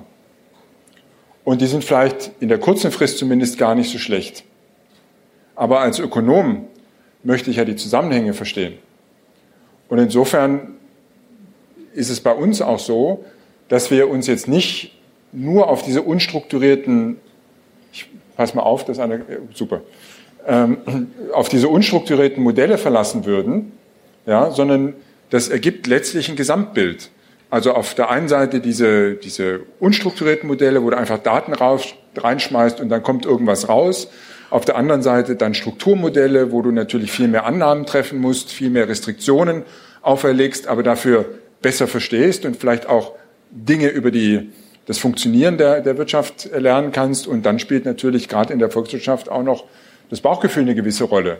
Also Gespräche, die du führst mit Unternehmern, die dir vielleicht auch einen Eindruck vermitteln über die Investitionsbereitschaft, über die Konsumlaune. Ähm, und das gibt zusammen dann ein Bild. Also ich würde mich persönlich jetzt nie auf, auch wenn das ein Element ist, nie auf nur einen so einen äh, äh Algorithmus verlassen, was ja nicht heißt beispielsweise, dass wir, ähm, wir sind ja auch Statistik, um nochmal auf deine Frage zurückzukommen, äh, Statistikproduzent. Wir produzieren viele offizielle Statistiken, sammeln Daten ein, äh, bereiten die auf und veröffentlichen sie dann. Das ist ein typischer Bereich, wo man Mitarbeiter auch entlasten kann, dass sie Tag für Tag Tabellen durchgehen und schauen, ob es da Ausreißer gibt. Da ist vielleicht künstliche Intelligenz besser geeignet und der Mitarbeiter macht dann bessere Analysen damit. Trotzdem muss er noch verstehen, warum da ein Fehler ausgeworfen wird. Also ich weiß nicht, ob das deine Frage, du, du hast, glaube eher abgestellt auf die Kreditwirtschaft ähm, äh, als auf die Notenbank, aber das ist so, wie, wie ich es einsetzen. Wir haben noch zehn Minuten jetzt, Jens. Äh, Lasse ist sehr ärgerlich, dass er bisher nicht drangekommen ist, darum kommst du jetzt sofort ran. Und wenn die jetzt nicht geil ist, und dann haben wir da noch zwei, da oben, er hat sich die ganze Zeit gemeldet, ich glaube, das wird nichts mehr. Und dann hatten wir da noch die, nee, der, der, der andere Herr, er in Rot hat die ganze Zeit, du bist dran. Lasse jetzt deinen Auftritt. Oh, mein Arm ist taub. Oh. Erstmal die Schulter. ja, bisschen. ein bisschen länger gedauert. Ja, ja. Und umschmeißen. Ähm, ja, der letzte große Crash ist jetzt zehn Jahre her. Ähm, es gibt ein paar besorgniserregende Entwicklungen, seien es jetzt äh, steigende Konsumentenkredite in den USA, Handelskonflikte oder auch finanzielle Instabilität in den südlichen Euro-Ländern. Ähm, wo siehst du das nächste Pulverfass, was knallt? Und wenn es knallt, wie stark knallt es dann? Naja, das ist ja im Grunde so ein bisschen verwandt mit der Antwort von vorhin. Das kann dir keiner mit Sicherheit sagen. Was wir machen können, ist so ein bisschen die Landschaft scannen und schauen, wo wir meinen, dass Risiken entstehen können. Und im Bankenbereich sind das sicherlich auch neue Risiken, wie beispielsweise Cyber-Risiken, die eine Rolle spielen. Im äh, ähm, dem Bereich, den du angesprochen hast, sind vielleicht auch, ich würde jetzt eher Firmenkredite auch und die Verbriefung dieser Firmenkredite in manchen Bereichen als ähm, Thema sehen, das wir enger beobachten müssen, weil immer dann es besonders riskant wird, wenn diejenigen, die die Entscheidung treffen, am Ende die Risiken einfach loswerden. Ja, und das zeugt dann, das war ja so ein bisschen auch bei den Verbriefungen in der letzten Krise der Fall. Und irgendwann sagen sich die dann, die die Kreditentscheidung treffen, die Risiken bleiben sowieso nicht auf meiner Bilanz, ich werde sie schnell los. Da gibt es so viele, die ganz wild drauf sind, das zu kaufen. Gerade im Niedrigzinsumfeld ähm, steigt ja dann das Interesse, eine gewisse Rendite noch zu bekommen. Äh, und dann schaue ich gar nicht so genau hin. Das, das ist so ein typischer Fall. Und das würde ich aber jetzt weniger im Konsumentenkreditbereich sehen. Man kann es ja auch, also normalerweise seid ihr immer die Positiven und wir Notenbanker so die Probleme sehen. Es gibt aber durchaus ja auch Positives. Die Probleme in Argentinien beispielsweise, Türkei, haben nicht ausgestrahlt. Also die Weltwirtschaft hat sich ja als relativ robust erwiesen. China ist im Moment in einem Transformationsprozess, der äh, auch immer wieder eine Rolle spielt bei unseren Diskussionen der Weltwirtschaftslage. Und da ist jetzt die Frage, inwieweit ist das ein geordneter Prozess, der vielleicht sogar, um auf die Frage von vorhin zu kommen, die Leistungsbilanzungleichgewichte der Welt teilweise korrigieren kann, insofern gesund ist, also der Wandel hin zu einer Dienstleistungsgesellschaft, einer eher ähm, binnenwirtschaftlich orientierten Gesellschaft, die nicht mehr so starken Wert auf Exporte legt, oder inwieweit könnte dieser Prozess Disruption zu, zu Unfällen auf den Weg führen? Also das ist auch ein Thema. China spielt eine große Rolle, auch steht ja auch zum Teil hinter der Verlangsamung des weltwirtschaftlichen Wachstums. Aber das ist jetzt kein Finanzstabilitätsrisiko im eigentlichen Sinne. Da diskutieren wir dann dort eher die Schattenbanken zum Beispiel. Gut, wir Aber machen, ich muss kurz antworten. wir machen die beiden jetzt zusammen. Hallo? Ah, das ist schade, weil ich wollte eigentlich zwei ganz kurze Fragen stellen. Ähm, das eine ist, wie viel Schlafenszeit hat man als äh, Bundesbankenpräsident? Weil ich habe mal gehört, dass Frau Merkel ähm, vier Stunden jeden Wochentag schläft und zwei an den an sechs Stunden an den Wochenenden. Und ich wollte mal fragen, wie sich das vergleicht. Und die andere, ähm, etwas wirtschaftlichere, ähm, Keynes hat 1945, nee, 44 war das bei der Bretton Woods Konferenz, den Banker ins Spiel gebracht. Ist das ähm, also im Grunde das Prinzip, dass wir nicht freie Wechselkurse haben oder so äh, leicht regulierte, sondern wir haben eine Pseudo-Währung, die sozusagen als Ausgleich dient und alle ähm, die sozusagen auch Exportüberschüsse in einem gewissen Maß oder Importüberschüsse in einem gewissen Maß sanktionieren würde. Wenn jetzt du die Wahl hättest zwischen dem freien Wechselkurssystem, das wir jetzt haben, oder diesem System, technische Details und politische Machbarkeit völlig abgesehen, wärst, würdest du dieses Banker-System oder das äh, freie Wechselkurssystem bevorzugen? Die Persön de, deine, deine persönliche Meinung als Jens Weid. Freie Wechselkurse sieben Stunden. Freie Wechselkurse in sieben Stunden. Nein, aber äh, also das Schlafbedürfnis ist ja unterschiedlich. Äh, manche Leute brauchen weniger, äh, manche mehr. Hm. Ich glaube, ich komme so auf sechs, sechs Stunden, sieben Stunden, je nachdem. Auch. Würde ich sagen, ja. Freie Wechselkurse war die Antwort. Du. Hi, ähm, siehst du den, also ich, mich würde es gerne inter, äh, interessieren, ob du den Klimawandel volkswirtschaftlich und äh, äh, geldpolitisch als eher als Chance oder als Last siehst. Nein, der Klimawandel ist sicherlich für uns alle eine Last. Es geht ja darum, ihn zu verhindern sozusagen und womit wir uns auseinandersetzen, aber eher als Bankenaufseher denn als oder als Finanzstabilitätswächter denn als ähm, Geldpolitiker ist die Frage, was das für die Stabilität des Finanzsystems bedeutet. Das ist ja ein tiefgreifender struktureller Wandel. Manche Geschäftsmodelle werden obsolet, der Wert der Firmen verändert sich äh, ähm, und das ist eine Frage, mit der wir uns auseinandersetzen. Die Bank of England hat da sehr viel Arbeiten gemacht und ist auf dem Gebiet auch führend. Und das spielt auch bei unseren Prüfungen, Diskussionen mit den Banken eine Rolle. Die vergeben ja Kredite. Ja, und die Frage, wie werthaltig der Kredit ist, hängt natürlich auch vom Geschäftspartner ab und von der Frage, ob der noch ein Geschäftsmodell hat oder nicht oder wie sich das verändert. Magst du den da rüberwerfen? Das wäre dann der nächste. Werfen zu, zu uns und dann werfen wir es weiter. Der, Handball-Weltmeister. Äh, tut mir leid, du warst zu spät. Okay. Also, Aber der, ich war zu schwach. es tut mir leid. Okay. Ja, wir haben nur noch fünf Minuten. Ich habe hier noch drei. Und du bist jetzt der Letzte auf dieser Seite. Okay. Jawohl, ja klar. Ja, also vielen Dank. Mein Name ist Felix Sproll. Ähm, ich habe zwei Fragen. Eine, die habe ich mir schon länger überlegt, die andere kam spontan. Dann nur die eine. Ähm, es geht ja dieses Wochenende auch um Europa. Und ähm, es wird ja immer wieder auch ein EU-Budget, ein EU-Haushalt äh, diskutiert, auch mit einem eigenen EU-Finanzminister. Und ich wollte einfach mal fragen, welche Vor- und welche Nachteile siehst du da, Jens? Naja, ähm, ich glaube, es macht vor allem dann Sinn, wenn man, Bereitschaft, wenn man bereit ist, für die, über die Finanzpolitik gemeinschaftlich zu entscheiden. Ähm, also ich abstrahiere mal vom Finanzminister, was ich eher für eine sozusagen symbolische Frage halte. Ähm, die Frage ist ja, brauchen wir ein gemeinschaftliches Budget, damit die Währungsunion äh, funktioniert?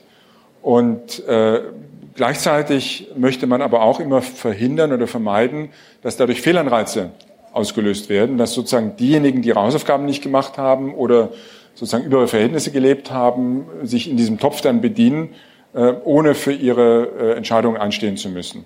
Und das ist genau die Herausforderung. Viele dieser Modelle, die derzeit diskutiert worden, äh, werden, die nehmen ja ganz explizit an, dass das nur für die Länder zugänglich ist, die sozusagen eine solide Haushaltspolitik betreiben, die die Haushaltsregeln einhalten. Aber dann kann man sich natürlich die Frage stellen, warum der Kapitalmarkt diese Aufgabe nicht äh, ähm, sozusagen erledigt, ähm, das Land und seine Aufgaben über den Konjunkturzyklus zu finanzieren. Das ist ja der normale Fall. Wenn, wenn die Konjunktur schlecht läuft, dann habe ich natürlich weniger Einnahmen, mehr Ausgaben und das mache ich über den Kapitalmarkt. Ähm, und normalerweise funktioniert das auch. Und das ist so ein bisschen der Widerspruch in, dieser, in, dieser, in, in diesem Ansatz. Auf der anderen Seite gibt es ja schon seit jeher im europäischen äh, Haushalt Konver Konvergenzfonds. Und die derzeitige Diskussion geht ja eher in die Richtung. Also kann ich Mittel bereitstellen, um eine gewisse wirtschaftliche Konvergenz äh, zu unterstützen. Und das ist aber dann auch für eine Größenordnung was ganz, was ganz anderes. Gut. Ist die junge blonde Dame da? Die stellt jetzt die Frage und ihr Kumpel daneben danach. Genau. Hi, äh, ich bin Svenja und meine Frage knüpft an eine Antwort von dir eben an zum Thema China. Und zwar war ich letztes Jahr auf einer Summer School zum Bereich The Next Financial ähm, Crisis and Europe. Und da war so ein bisschen die Quintessenz, dass in den nächsten Jahren dem chinesischen Finanzmarkt auf jeden Fall wohl eine Finanzkrise bevorsteht und dass das auch das europäische Finanzsystem stark beeinflussen wird. Und wie hoch siehst du denn da die Gefahr oder wie abhängig sind wir generell von anderen Finanzkrisen, die wir nicht selber beeinflussen können? Gesehen, wir haben ja gesehen, dass äh, die letzte Krise eben auch aus den USA zu uns übergeschwappt ist. Es hat ein bisschen gedauert, bis man die Verknüpfungen alle äh, verstanden hat. Und die äh, Antwort darauf war ja, dass wir uns gemeinschaftliche Regeln gegeben haben. Und deswegen ist dieser gemeinschaftliche An der Ansatz der G20 aus meiner Sicht eben so wichtig. Der setzt sich ja dann fort im FSB. Also die Gremien sind ja miteinander verwoben über die Mitgliedschaften und das FSB hat ja im Grunde die Antworten darauf äh, formuliert und da werden ja auch diese Diskussionen geführt. Äh, und deswegen ist es auch so wichtig, dass man diese Institutionen nicht untergräbt. Hat dein Sitzpartner daneben auch noch eine 20 auch und so. Also eine ja, der 20. Bitte? Aber das sind ja auch nicht alle, oder? Also es sind ja auch nur nee, 20. Das sind nicht alle, aber das also das ist ja immer eine Abwägung zwischen, äh, zwischen sozusagen genug am Tisch haben und äh, ähm, klein genug sein, um noch äh, vernünftig diskutieren zu können. Also wenn ich 200 Leute am Tisch habe, dann wird die Diskussion vermutlich nicht mehr sehr lebhaft sein. Ähm, das ist dann zu viel. Wenn ich nur die G7 habe, und das ist ja die Lehre aus der Krise gewesen, dann reicht es auch nicht aus. Und deswegen ja die G20, die ja in Bezug auf die Wirtschaftskraft den Großteil der Weltwirtschaft repräsentieren, aber eben nicht die Entwicklungsländer im ausreichenden Maße. Aber für die Fragen, die du gestellt hast, nämlich Finanzstabilität und ähm, sozusagen Verknüpfungen zwischen den Ländern, ist das vielleicht auch ausreichend. Er gleich daneben. Hallo, ich bin äh, Konstantin. Wir haben uns eben vor der Toilette unterhalten. Ähm, extrem produktiv, ja, ich muss, du warst nicht der mit den Geldscheinen, genau. Ja, ich muss, ich muss mich nochmal dazu melden, ähm, weil ich so den Eindruck habe, dass die Debatte geführt wird von, ja, womit liebäugelt man mehr, was mag man mehr, Bargeld oder, ähm, ja, oder bargeldloses Bezahlen. Aber dabei geht es ja auch noch um was anderes, weil für jeden Euro, den ich abhebe, der tut der Bank ja dahingehend weh, dass die für diesen Euro mit, mit euch im Austausch sein müssen. Wenn ich, jetzt, wenn ich jetzt allerdings nur ja, Buchgeld hin und her schiebe, dann kann ja jede Bank Buchgeld quasi erstmal frei schöpfen.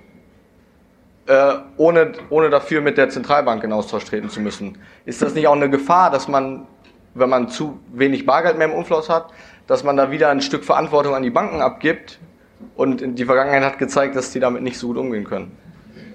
Ja, das ist ja im Grunde diese Folge, also du hast es ein bisschen anders aufgestielt, aber die Vollgelddiskussion, die ja in vollem Gange ist, beispielsweise in der Schweiz, auch mit einer Volksabstimmung äh, dazu.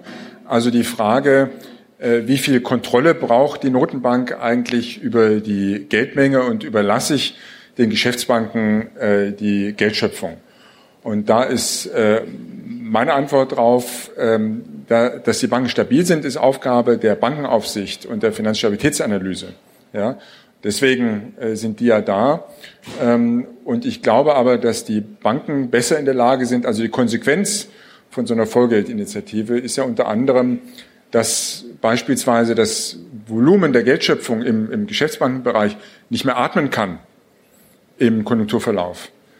Äh, und dann äh, würde ich sagen, ist ein wichtiger Selbstregulierungsmechanismus dann auch äh, verloren oder stark eingeschränkt. Ähm, also wichtig ist darauf zu drängen, dass die Banken ordentlich beaufsichtigt sind, dass sie ordentlich reguliert werden und dass die Interaktionen verstanden werden. Das ist der, das ist der Punkt.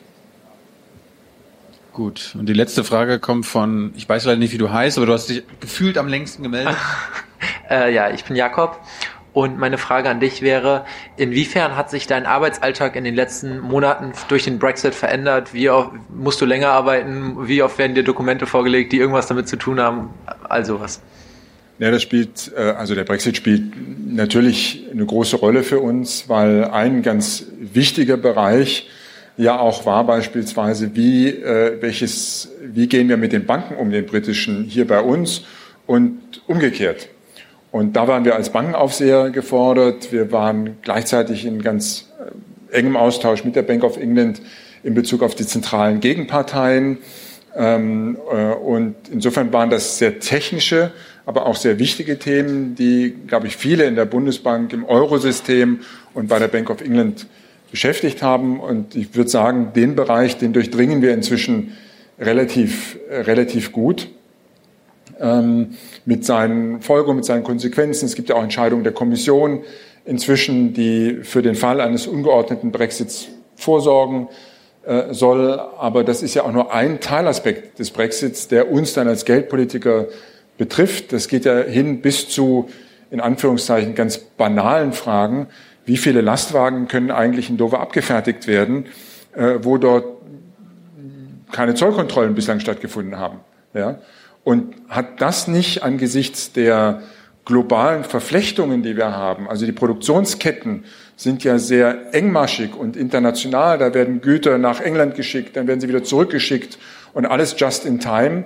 Was bedeutet das denn, wenn da plötzlich so viel Sand im Getriebe ist? Das ist auch ein ganz Wichtiger Punkt, zu dem wir als Notenbanker allerdings nur Analysen beitragen können und keine Lösungen. Vielen Dank an all eure Fragen. Ihr könnt euch ruhig mal selbst applaudieren, finde ich. Ich würde auch applaudieren.